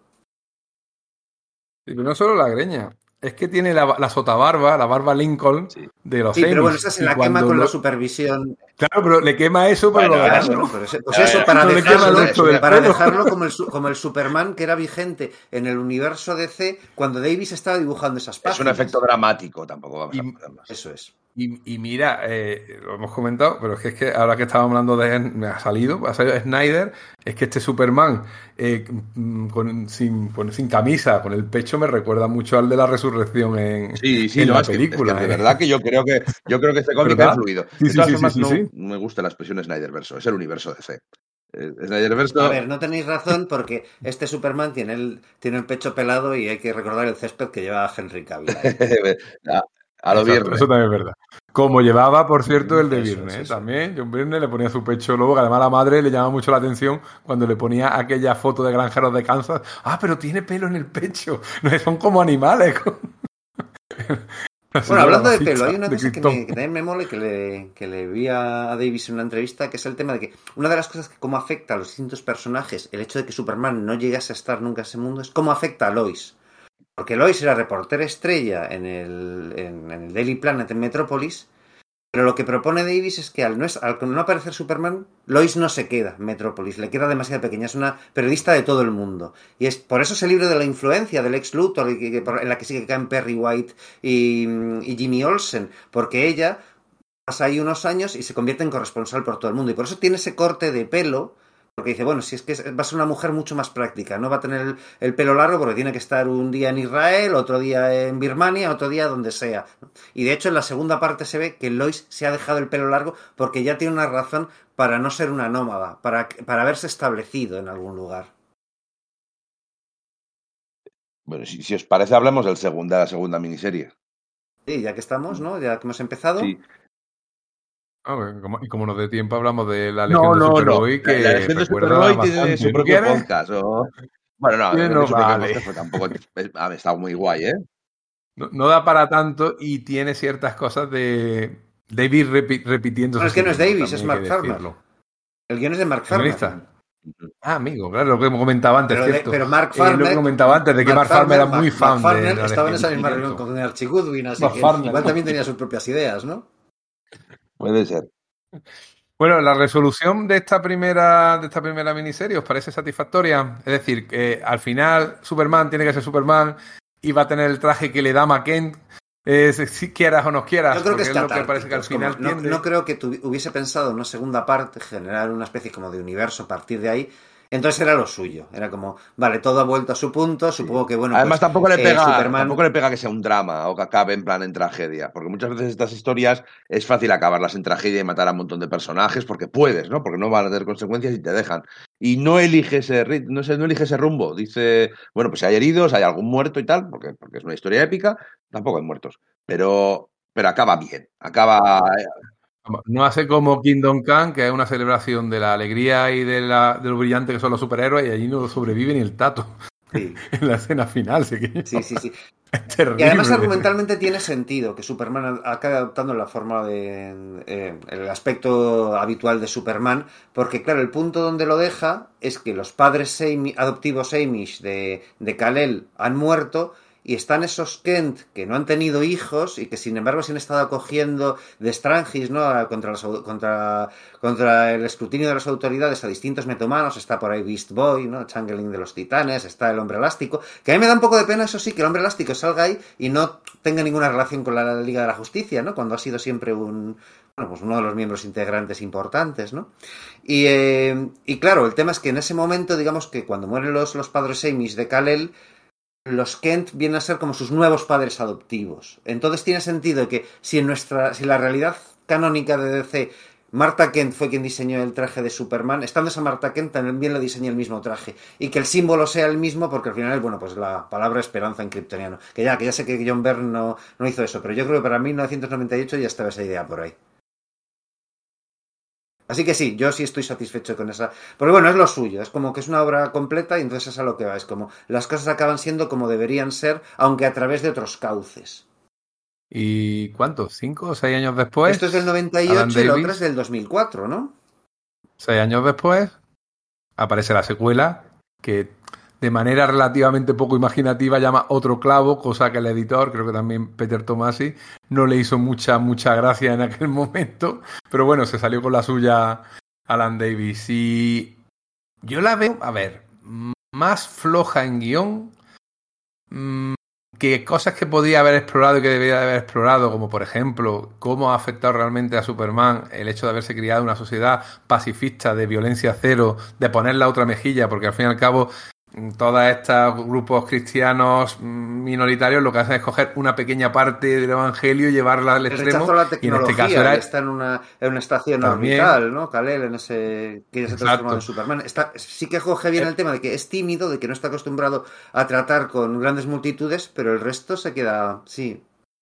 Incluso el hecho de contra la violencia, bueno, sí, él es proactivo e intenta ayudar, pero cuando hace falta, pues pega, pega puñetazo y se enfrenta a super enemigos, como hace de hecho al final con el Jimmy Olsen kryptoniano. Y no lo explora lo suficiente, quizá habría sido lo más interesante, ¿no? Ver cómo ese Superman es que no es, una, eh, un, ha sido afectado por su educación. El segundo clavo, el, eh, el otro, eh, otro clavo, no es una obra de mm, tratando de decir algo metatextual. Y no, es simplemente como que un evento dentro de su universo, un evento superheroico. No tiene una premisa. Porque es decir, la, la, premisa del clavo es esa, ¿no? Eh, por una pequeña cosa eh, hay un gran cambio en el mundo y cómo es ese mundo a partir de ahí. Pero ¿esto qué es? No, esto es simplemente la secuela. Porque podría ser otro clavo de otro cambio en el mundo, incluso pudiendo seguir en el mismo universo, ¿no? Pero hay otro pequeño cambio que hace que sea diferente al nuestro. Pero no hay nada. Ah, la historia no, no tiene ninguna premisa, simplemente es otra historia de que sigue este, esta versión de los personajes en la que Alan Davis puede jugar con los personajes de DC. Y ojo, que, bien, que yo he encantado que ver a, a, Davis dibujando a todo el Green Lantern Corps o a todos los personajes de Apocalypse y tal, guay. Pero no, no tiene una unidad narrativa. Yo creo que es casi el capricho de Alan Davis explicarlo. Es totalmente un capricho. Sí, pero me refiero que creo que todo gira en torno a una idea. Y ahora lo que voy a decir. Creo que, es, que a Alan Davis le molestaba que a, que a Mazo, el personaje este androide que había aparecido en la primera miniserie, que había sido el que había dejado, había matado a Hawkman y había dejado inválido a Green Arrow, yo creo que le, le molestaba, ¿no? Una cosa que, no cuadraba, y es como, a este tío le construyó el profesor Aibo, pero el profesor Aibo era arqueólogo, no, no ingeniero robótico. ¿Cómo coño le, le construyó? Entonces se inventa toda una historia como si fuese el peor John Byrne cuadrando continuidad, para, para, que, para que eso sea posible. Claro, es su propio mundo, eh, o sea, su propia versión del mundo y tal, con lo cual, bueno, pues dentro de un orden encaja. Pero básicamente es como, oh, claro, Amazo surgió de ahí. Todo esta, eh, toda la historia, toda la hiperalambicada historia respecto a continuidades y grandes entes cósmicos, etcétera, lo que te viene a explicar es de dónde sale verdaderamente Amazo. Y es como, bueno, no sé, está, que está bien como, como headcanon o fanfiction, pero creo que no mucho más. Incluso el villano final, esa especie de ameba gigante, le pasa un poco como, como pasa con, con la con todo, con obviamente todo mi respeto, es una obra que me flipa, como La Nueva Frontera de Darwin Cook, que al final es como, y ahora nos pegamos con un villano random que es un, un ente prácticamente sin inteligencia, que es enorme y que va a destruirlo todo. Es una cracoa. Eso es, es una, es, es una mera excusa argumental para juntar a los héroes. Es decir, que si, si es en vez, de, en vez de ese villano hubiese sido, no me voy a poner yo a, a decir que una obra sería mejor si hubiesen hecho lo que yo pensase, ¿vale? No, no, no voy por ahí. Pero, Pero igual hubiese tenido más sentido. Pero lo voy a hacer. Igual hubiese tenido más sentido si esa enorme ameba hace hubiese sido, no sé, el antimonitor o algo por el estilo y hubiese hecho algo respecto a Crisis en un, un nuevo Sí. reboot, Sí. hablando de la te- textualidad, etcétera. Pero siendo así es como, no, simplemente como si fuese un, e- un evento de estos de Marvel de los años, finales de los años 80, de los anuales cruzándose, solo que, a ver, dibujado por Alan Davis, que eso, y además un Alan Davis que yo creo que está incluso a mejor nivel que en el primero. Mejor. Es que es acojonante esa, esa- evolución de Davis, Bueno, es decir, yo- cuando ya era la hostia a no lo finales de los años Yo no 90, sé. no paró de progresar. Yo no, Joder, yo- a mí el- yo no sé si está mejor. No, no, no, no, no me Pues es que a mí el atrevería. Alan Davis de principios del siglo XXI, cuando ya tiene totalmente desatado su Neil Adams interno, me gusta incluso más que el anterior, flipándome, de- pero, pero locamente el anterior, ¿eh? De verdad que eso, que ese, ese Alan Davis esa temporada con los Cuatro Fantásticos, el fin, con Kill Raven, con, con todo eso, me gusta. O sea, era una cosa que me flipaba de Davis, el hecho de decir, este tío no para de mejorar, ¿cómo es posible? Yo pensaba que había alcanzado la cúspide hace cinco años y no. Y tenía casi 50 tacos cuando Eso hizo es. esto, ¿eh? O sea que el tío iba mejorando. Me llama mucho la atención precisamente eso, cómo no solo es que esté mejor dibujado, sino que mm, está casi todavía mejor narrado. O sea, mantiene un poco esa idea de grupos, de subgrupos de, que se van enfrentando de misterio sobre misterio, pero luego lo que cuenta, eh, por ejemplo, yo no sé qué hace allí Eclipso. Eclipso lo mete por meter a Eclipso, pero ¿qué tiene que ver Eclipso con esa meba cósmica que se está tragando toda la energía del universo? Nada. Y es un personaje Nada, que tiene ahí suficiente idiosincrasia como para ser una pieza central en una trama. Y no, no lo es. Y, y es una cosa incluso ridícula, pero bueno, hay que reconocerle que sabe que, como se suele decir, hay que empezar las historias con un bang. Y Lo hace con un 15, boom, 20 primeras páginas, uf, son increíbles. O sea, yo es que no he disfrutado nunca tanto con el cuarto mundo, y mira que hemos visto el Rock of Ages de JLA y tal, como en esta, este prólogo, que lo que hace además es algo que no contó, que de refilón dijo, bueno, lo hemos resuelto, los Green Lantern, toda esta historia de esa bomba que iba a introducir en la Tierra eh, Darkseid y que como no puede introducirla por culpa del campo de fuerza, explota, explota dentro de Apocalipsis, al- que se carga a mitad de Apocalipsis, de Apocalypse, y ya monta una guerra total contra los nuevos dioses, eso no queda resuelto, ni te muestra cómo lo resuelve. Pues bueno, empieza resolviéndolo Pero yo no lo veo. el otro clavo El y es dibujo flipante. es flipante, pero para mí son 20 páginas. Es que son 20 páginas o 25 páginas. Es que es, es una estructura muy, muy rara de contar una historia. Son veintitantas páginas de una aventura de, Y además es un flashback que te dice, bueno, y Sí, esto es lo que pasó y lo de, hemos de visto en Big una pantalla. Barda y, todo lo- y Ah, todos, ahí, todos los personajes y es contando como su historia final de, bueno, pues voy a hacer mi fanfiction de cómo acabo con, con Darkseid y con Apocalypse y con la guerra y tal, que está Diver y está tal, pero no sé yo, ¿eh? Y luego tiene momentos muy, muy Big paja Barda. de fan, que vis- visualmente es una leche, que lo de Big Barda con el anillo de Green Lantern recreando a, Sí. a Mr. Miracle, que como idea es fascinante y toda la leche, pero es como de, bueno, esto son las cosas que yo hacía cuando jugaba con los muñecos de Superpowers, ¿no? Este tipo de, de cosas. No, no, esas son las cosas que están haciendo ahora los guionistas otra Sí. vez, porque tú te lees Los Vengadores de Aaron Sí, es verdad, y, y, son bueno, claro, y me acabo de meter con eso y ya lo he dicho alguna vez, he confesado que ese nivel de, de- de flipamiento, la saga final de Aaron me la empecé a leer simplemente para reírme de ella y fue tanto el flipamiento que me dio la vuelta y verdaderamente me llegó a gustar. Aquí no me pasa tanto con la historia. No, pero esa Big Barda la verdad que es espectacular. A mí me- la- el concepto me parece fascinante. Bueno, una cosa, ¿a quién, eso a quién eso se mezclar parece el anillo Superman? con la caja madre, eso está muy ¿A quién bien. se parece Superman en este TVO? ¿Qué es este? ¿Qué. ¿Cuál era el Superman audiovisual vigente en 2004? Tom Welling. A Tom Welling. Mirad, la- mirad las viñetas y mirad, porque Sí. yo. Mirad, fíjate que Alan Davis, pocas. O sea, no suele tirar mucho de parecidos con actores, a no ser que haga, pues eso, la, la, la adaptación al cómic de la, de la primera película de Spider-Man con Stanley y toda leche. Pero yo cuando lo leí dije, ahí va, no está haciéndose un Salvador La Roca, ¿vale? Pero sí que dices, ahí va, sí que tiene ahí lo- los rasgos de, de Welling. A mí me parece muy curioso eso. Sí, ¿tú crees? No, no lo sé. ¿no? Yo, Sí, a mí me dio esa sé. sensación, sí. No lo veis vosotros, no, igual es una flipada mía. No, no lo veo mucho. Aparte que tampoco sale tanto Superman ahora que te das cuenta en la historia. Mira la portada, mira la portada. No sé, yo sí veo a. Sí. es posible, ¿no? Pero pasa que, a ver, lo que tiene Land Davis es que todo lo que dibuja Land Davis se parece a Land Davis. que es así, es tan reconocible. no, es un tío, que haga retratos, ¿no? No, no, no, no, hay mucho menos. Dibuja como él dibuja y bueno, la expresividad que tienen los personajes. No hemos quizá hecho demasiado hincapié en cómo juega con el diseño de página, muy a Adams, es decir, la acción determina el tamaño de la viñeta, o sea, se aparta totalmente de estructuras cuadriculadas de 3x3 o similares, no, no, aquí que necesito una viñeta grande la uso grande, que necesito que sea eh, en diagonal, la voy a poner en diagonal, ahí sin ningún tipo de, de, complejo y a mí me parece muy bien porque, hombre, es otra manera de narrar que al cómic de superhéroes le viene, le viene muy bien. Sí, para plasmar toda la potencia gráfica que, bueno, por, por idiosincrasia tiene el género, ¿no? Y los personajes, tiene que ser titánico, ¿no? Los dioses modernos.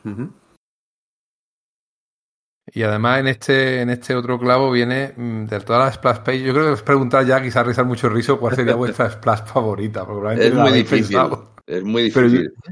yo, creo que la, de, la mía sería la de Flash luchando contra Mazo. Quizás porque es de las primeras y es de las que más me impactó. A, mí me gusta esa primera de la liga en, en, la cueva alrededor de la mesa, que está muy chula, y que luego imita, bueno, imita o homenajea o hace la secuela de la liga en el satélite, aquí al principio.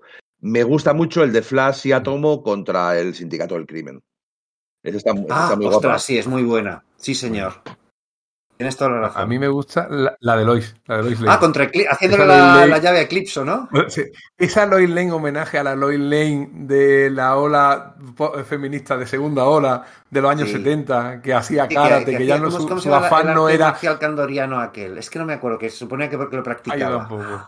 Sí, sí, es verdad. Esa, esa Lois Lane que ya no, su afán no era perseguir a Superman para casarse, sino precisamente estaba cada dos por tres diciéndole tú eres un machito, ¿no? Ese, ese tipo de historias que, que hacían en los años 70, que ella se peleaba con quien hiciera falta, y encima en esa, en esa viñeta es que es súper curiosa, porque le hace la llave a Eclipso, a Eclipso se le escapa eh, su gema negra, que es la que le da los poderes, la coge al vuelo Maken mientras ve a Paken cogiendo un palo para pegarle en la, en la, continuación en la cabeza de Eclipso. Es que es narrativa pura y dura. Y el pobre Superman diciendo detrás, ¿qué está haciendo Lois? Pero Lois sabe lo que está haciendo. La verdad, está muy bien. Es muy divertida, es muy, es muy del inspector Crusoe. Pero estaba cayendo que creo que tiene otro problema de esta de, otro clavo, y es que sí que tiene un, un y una, y una trama argumental que podría seguir bastante bien, que al final es cómo, quieren cómo Canario Negro quiere secuestrar a Niles Calder, el de la patrulla condenada, para que, es, que, es, especialista en trasplantar cerebros a cuerpos robóticos, como hizo con Cliff Steel Robotman,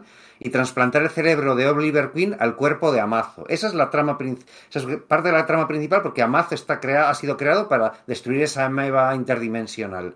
Pero claro, hay tan hiperabundancia de cosas que al final queda un poco eclipsado jugando con ese sí, De hecho, en, el primer, la primera historia era como hay diferentes tramas que al final todas son una, todas están conectadas. Sin embargo, aquí hay varias tramas y que efectivamente no se conectan. Que igual está bien pensado que no sean otra vez. O sea, al final confluyen porque la historia confluye, pero son diferentes responsables y diferentes movidas. De hecho, algunos, algunos de los argumentos los saca porque le apetecía dibujarlos, pero luego no vuelven a tener importancia.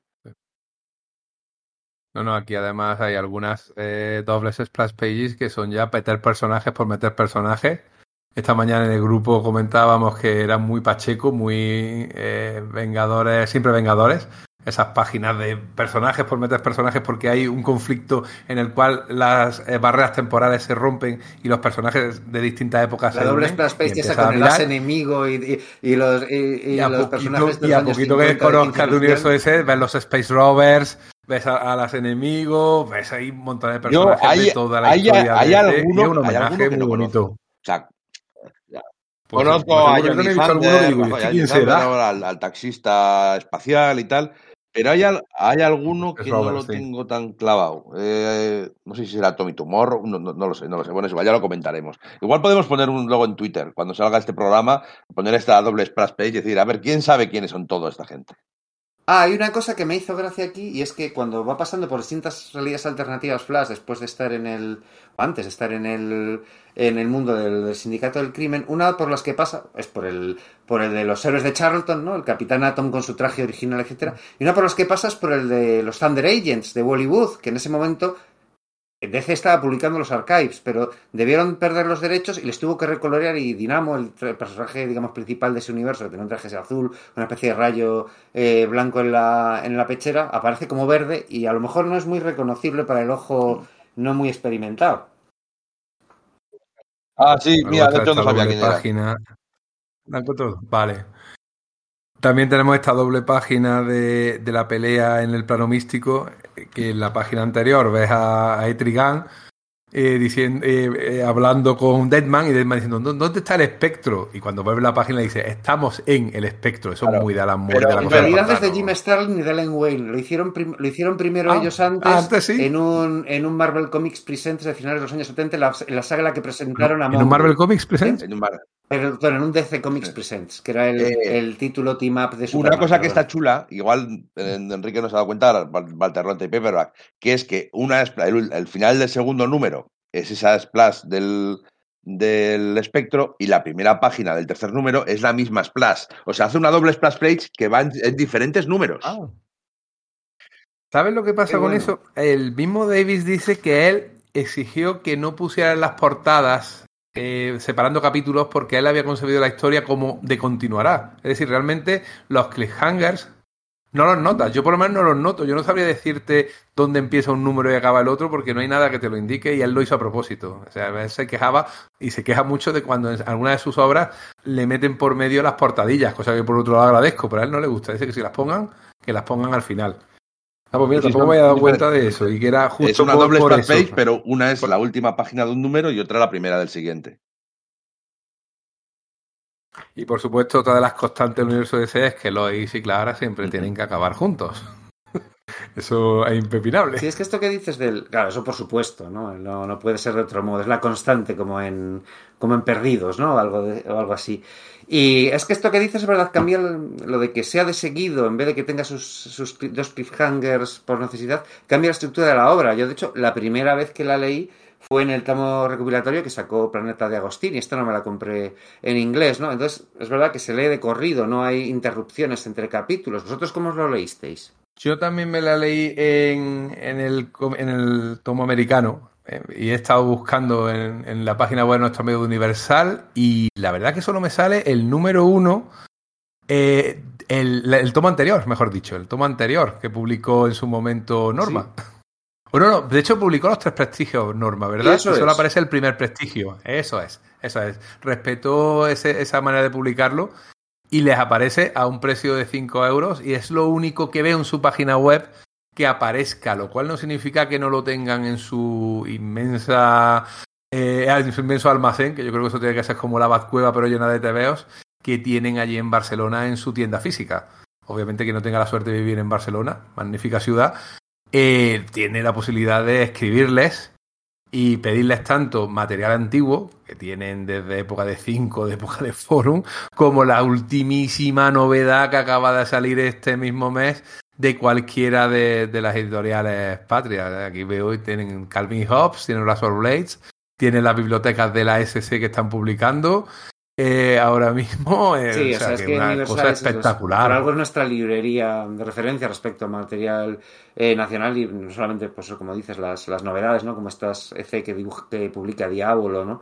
Sino todo el, el, Diablo, stock, el efectivamente. material de stock que tienen detrás. Es increíble y llama la atención, ¿no? Que no haya ahora mismo una edición vigente que se puede encontrar fácilmente de, de esta obra que como decimos, bueno, no solamente que sea muy querida por los aficionados y lectores de, digamos, de, de cómics con, con arraigo, sino que habéis estado señalando que sí que tuvo su impacto sobre las versiones audiovisuales mayoritarias que conoce el gran público, lo de la, la de dibujos animados de principios de los 2000 y fíjate todos estos toques del, del, del universo de cinematográfico.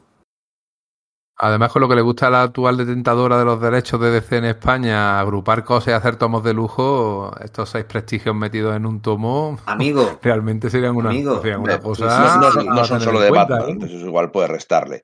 Pero sí. Batman sale en la portada, ¿eh? Pero sí, la verdad que, a ver, son temas muy recomendables. Para mí el... Y mata al Joker, eso lo llamamos. Eso ya es un toque, un toque de Black Label.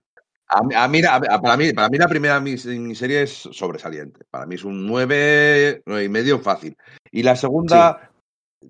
yo, voy a, yo la pondría más abajo. Pero bueno, ojo, un 7 sigue siendo un TVO muy guay ¿eh? muy y que, que, que, es un disfrute. Y tiene momentazos, porque a mí la resolución sí me gusta. Ese amazo, además que gracia tiene, cómo recuperan al personaje de Oliver, Queen, ¿no? de Oliver en su plenitud de tío alegre y de tío optimista cuando te lo presentan como te lo presentan en, en el número en la miniserie anterior. Ahí, hacerle justicia. David, yo creo ¿verdad? que también ese tenía, exacto, tenía esa primera, cosa, ese peso de decir, oye, qué mal he tratado a Green Arrow cuando es un personaje que mola mucho, como ese sacrificio final, cómo se transforma en, en, un amazo gigante y hace un arco gigante para lanzar esa bomba. O sea, es una cosa de súper flipamiento que está muy chula, porque yo creo que por estas cosas también le hemos sí, comido superhéroes. No solo porque nos hagan comentario social o sea una metáfora de, de, la adolescencia, sino porque, tío, salen cosas. La marcianada no es lo primero que nos llevó aquí, la marcianada flipante, claro. y, y, es verdad, o sea, en ese aspecto. Y hay que seguir disfrutándolas, ¿eh? no nos olvidemos de sí, ello. Sí, sí, sí. Una cosa que me gustan mucho, que me gusta mucho de esta segunda miniserie, son los Outsiders de Canario Negro. Bueno, pues son los Outsiders, digamos, originales, pero incorpora a Shay de Changing Man, este de, de Cirítico, que es un personaje que me, pues que me gusta un montón. Y me mola eso, que Canario Negro lo esté dirigiendo, una cosa que, bueno, que ya pasaba en la primera. Me hace mucha gracia que sea Canario Negro y que no sea Batman. Claro, porque Batman la, la, la, la, pequeña disputa, porque era una chorrada, la tiene realmente con Superman en la Liga de la Justicia. Pues y aquí, como no la puede tener, te imaginas a Canario Negro teniendo la disputa con Batman. Sí, mira. ¿eh? Y diciendo, pues. y me voy. O sea, ese tipo de cosas sí funcionan muy bien, como bien decía Íñigo eh, en, la primera, en la primera miniserie, en los primeros tres números, pero en el, en el otro clavo ya no funciona tan bien. Ya no ves por qué hay esas diferencias en los personajes que vas viendo en los que salen por primera vez. Esa, aparece ya está, incluso saca un personaje que es medio no. nuevo, un tal Astral Mage, pero que creo que aparecía en un Superboy perdido. Eso es, recupera un eso, eso, eso, eso, pero eso iba a preguntar, si es un personaje de creación de Alan Davis o era un personaje. Sí, no. En esa forma sí es creado por Alan Davis, pero está basado en un personaje muy oscuro de Superboy, pero de los años 80. Que yo creo que se te nada más que se lo leyó Vamos a verlo, un no sé por qué hace Astral Mage era el personaje, ¿no? Sí. Y creo que se basa en uno que se llama Astralab. Es que es eso, es que en la Wikipedia eso lo, lo, he mirado porque me, me, dio. Ah, vale, yo no, no, no. mirarlo. Sí me sonaba esto. Me, dio, me, dio, me, dio, me dio, digo, qué cosa más rara, ¿no? Porque, es decir, o sea, podía sacar, bueno, te iba a decir al Creeper, pero Creeper sale, o sea, podía haber metido, yo que sé, a, a Question o a algún personaje no tan famoso. Bueno, ya, ya me entendéis, alguno de estos. Pero, de hecho, sale Looker de los Outsiders, pero no es rubia, es negra, es otro personaje, pero bueno. Sí. Mira, se llamaba originalmente. Sí, claro, bueno, ¿y qué tiene que ver que sea ese personaje de otra raza con que Superman mm. no haya estado en los primeros años de su carrera en este universo? Ese tipo de cosas son las que yo te digo yo me llaman más la atención porque no tienen lógica. Mientras que en la primera parte se preocupaba de ello, en la segunda ya le da exactamente igual. Mira, pues el personaje original se llamaba Astralab. Vale, y aparecía eso en números uh -huh. de Superhéroe dibujados, Correcto. yo creo que por Kurt Schaferberger o, o alguno de estos. Y eh, la verdad es que el diseño del, del, del, traje sí que era el, el mismo, quizás que Davis mismo, ¿no? le pone un poco más de pechera al aire, pero solo un poco más. Pero claro, lo saca por sacarlo porque realmente no hace nada. ¿eh? Cualquier otro personaje podría haber hecho esa misma función, sí, no sé. Sí, sí, sí, sí. un poco peculiar. Se olvida de los titanes de Pérez. No aparece Starfire, no aparece Bueno, Cyborg, sí, Starfire no aparece, aparece, de una forma muy rara como eh, miembro ah. del, de un grupo de villanos, el, del grupo de villanos en el que estaba Mazo cuando mató a, Um, sí. Ay, mira, no me había dado cuenta. A Hall. No me he fijado sí, ahora. Eso, digamos que vale, vale. el comandante del tiempo, al cual también rediseña, monta un grupo en el que están, no sé, el hombre calendario, no me acuerdo, pero recuerdo que está Starfire por ahí.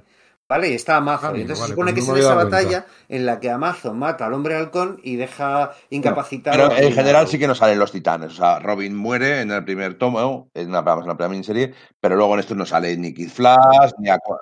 ¿Qué Robin es el que Dick, muere, por Dick, cierto? ¿Dick? Dick es, no me queda claro Dick porque es más Es que además hay una cosa, a Dick no le puede convertir en Nightwing, porque Nightwing era una identidad de Superman en la botella de cambio. Eso es. Entonces, ah, como ah, me lo voy a quitar ah, del medio correcto. como pueda. Pero, pero, pero, de todas formas, luego en nuestro universo lo explicaron como homenaje a la Sí, pero bueno, pero que, buscar decir que tampoco sale ni Aqualad, ni Speedy, ni, ni Donna, ni Kid Flash, o sea, no salen los titanes. Sí, no parece ser muy afín a, a esos personajes. Cuando, o no, no le no cuadraban, es de que en el no momento que empieza a meter que haces una historia de la Liga de la Justicia y del todo el mundo empieza a meter a los titanes, eh, yo creo que también, también, también les pasa el- un poco el síndrome, de- no sé si les pasaría el síndrome de Batman y Superman, de que se te convierte en una historia de los titanes porque molan más que la Liga de la Justicia. Eh, ¿Eh? ¿Eh? ¿O ser. qué? ¿Qué? Eso- Pues claro, Puede ¿verdad? ser. vamos a ver. Hay que, lo que hay que ir pasar- ponernos el sordo. Bueno, y, y yo, bueno, tampoco es cosa que nos extendamos en ella, porque como bien dice, bueno, la verdad que no tiene tampoco un programa. Esta Legión de Superboy, que es verdad que llevo, la leí hace 20 años, me gusta bastante, no me gusta tanto como El Clavo, y es verdad que el guion es de Mark Farmer, sin embargo, no sé por qué, me, cuadra- me cuadraría perfectamente que Alan Davis hubiera echado más de una mano en el guion de la Legión Sin de Superboy, duda. porque es que ahí tiene bastantes elementos duda. comunes. Está muy guapa, a mí veo, me gusta mucho. Y- Además que Alan Davis Eh, Y sobre todo demuestra que bien dibuja a los niños. Que es el único tío en el cómic americano de los pocos que sabe dibujar niños y adolescentes. Es que lo- lo- los, los hace muy bien. O sea, que la Legión es, es icónico, porque de hecho también fue portadista suyo. O sea que. Claro. Sí. Sí, de hecho lo hemos comentado que gracias a esa labor de portadista consiguió hacer el clavo al final. Pero fíjate que parte de lo mismo, es decir, de tampoco Superman, Superboy, Cal, Cal llega a la Tierra, Kal-El, sino que se queda en un asteroide y lo encuentra el multimillonario que creó a la Legión de Superhéroes, lo adopta, exactamente, que se supone que era el hijo de Camaleón, el padre de Camaleón Boy, pero aquí eso ni lo nombra, por cierto. Y a partir de ahí, pues lo mismo que antes. El malo también es una especie de ameba al final, también aparece al principio, perdón, una especie de ameba que, que coge energía. Y el malo al final es un es Lex Luthor, también po- poseído por, poseyendo, mejor dicho, a, a una inteligencia artificial coluana. Me recuerda demasiado. Y claro, si resulta que encima yo, ¿por qué relacionaba tanto esto con el clavo? Porque el guion me sonaba mucho a que era autorrepetido, pero si encima es Mark Farmer, yo ahí ya... No, pero, pero está claro que. Davis mete manos a. Está esa, Yo creo esa que sí, yo sí. Eh, yo, yo más, yo la legión y super, la, la legión de Superboy lo pongo entre el clavo y otro clavo, ¿eh? Me gusta más que la segunda parte del clavo. Está bien, está Y luego ahí está el, el, el, el Cuatro Fantásticos, el fin, que si, si que le hacemos una tarde tonta que tengamos, nos hacemos un podcast. Hacemos un podcast Ay, mira, y nos sí. quedamos a gustísimo. Sí, sí, sí. Pero a sí. gustísimo. Mira, no- nos, hemos, nos habíamos prometido cuando éramos jóvenes y osados y hacíamos programas de seis horas, ay no, que lo seguimos haciendo, bueno, hacer un especial a Dan Davis, porque es que nos gusta tanto que creemos que tal. Pero bueno, poquito a poco vamos tratando obras grandes y cualquier día nos Nah, montamos un programa en condiciones Ya, ya. tratando su obra, o vamos No, tratando obra por obra. ¿eh? haremos no sé qué. A mí no me disgusta la idea de dedicar eh, monográficos. En general, es, es verdad que, y, y no es ninguna queja ni mucho menos, porque ya veis cómo disfruto.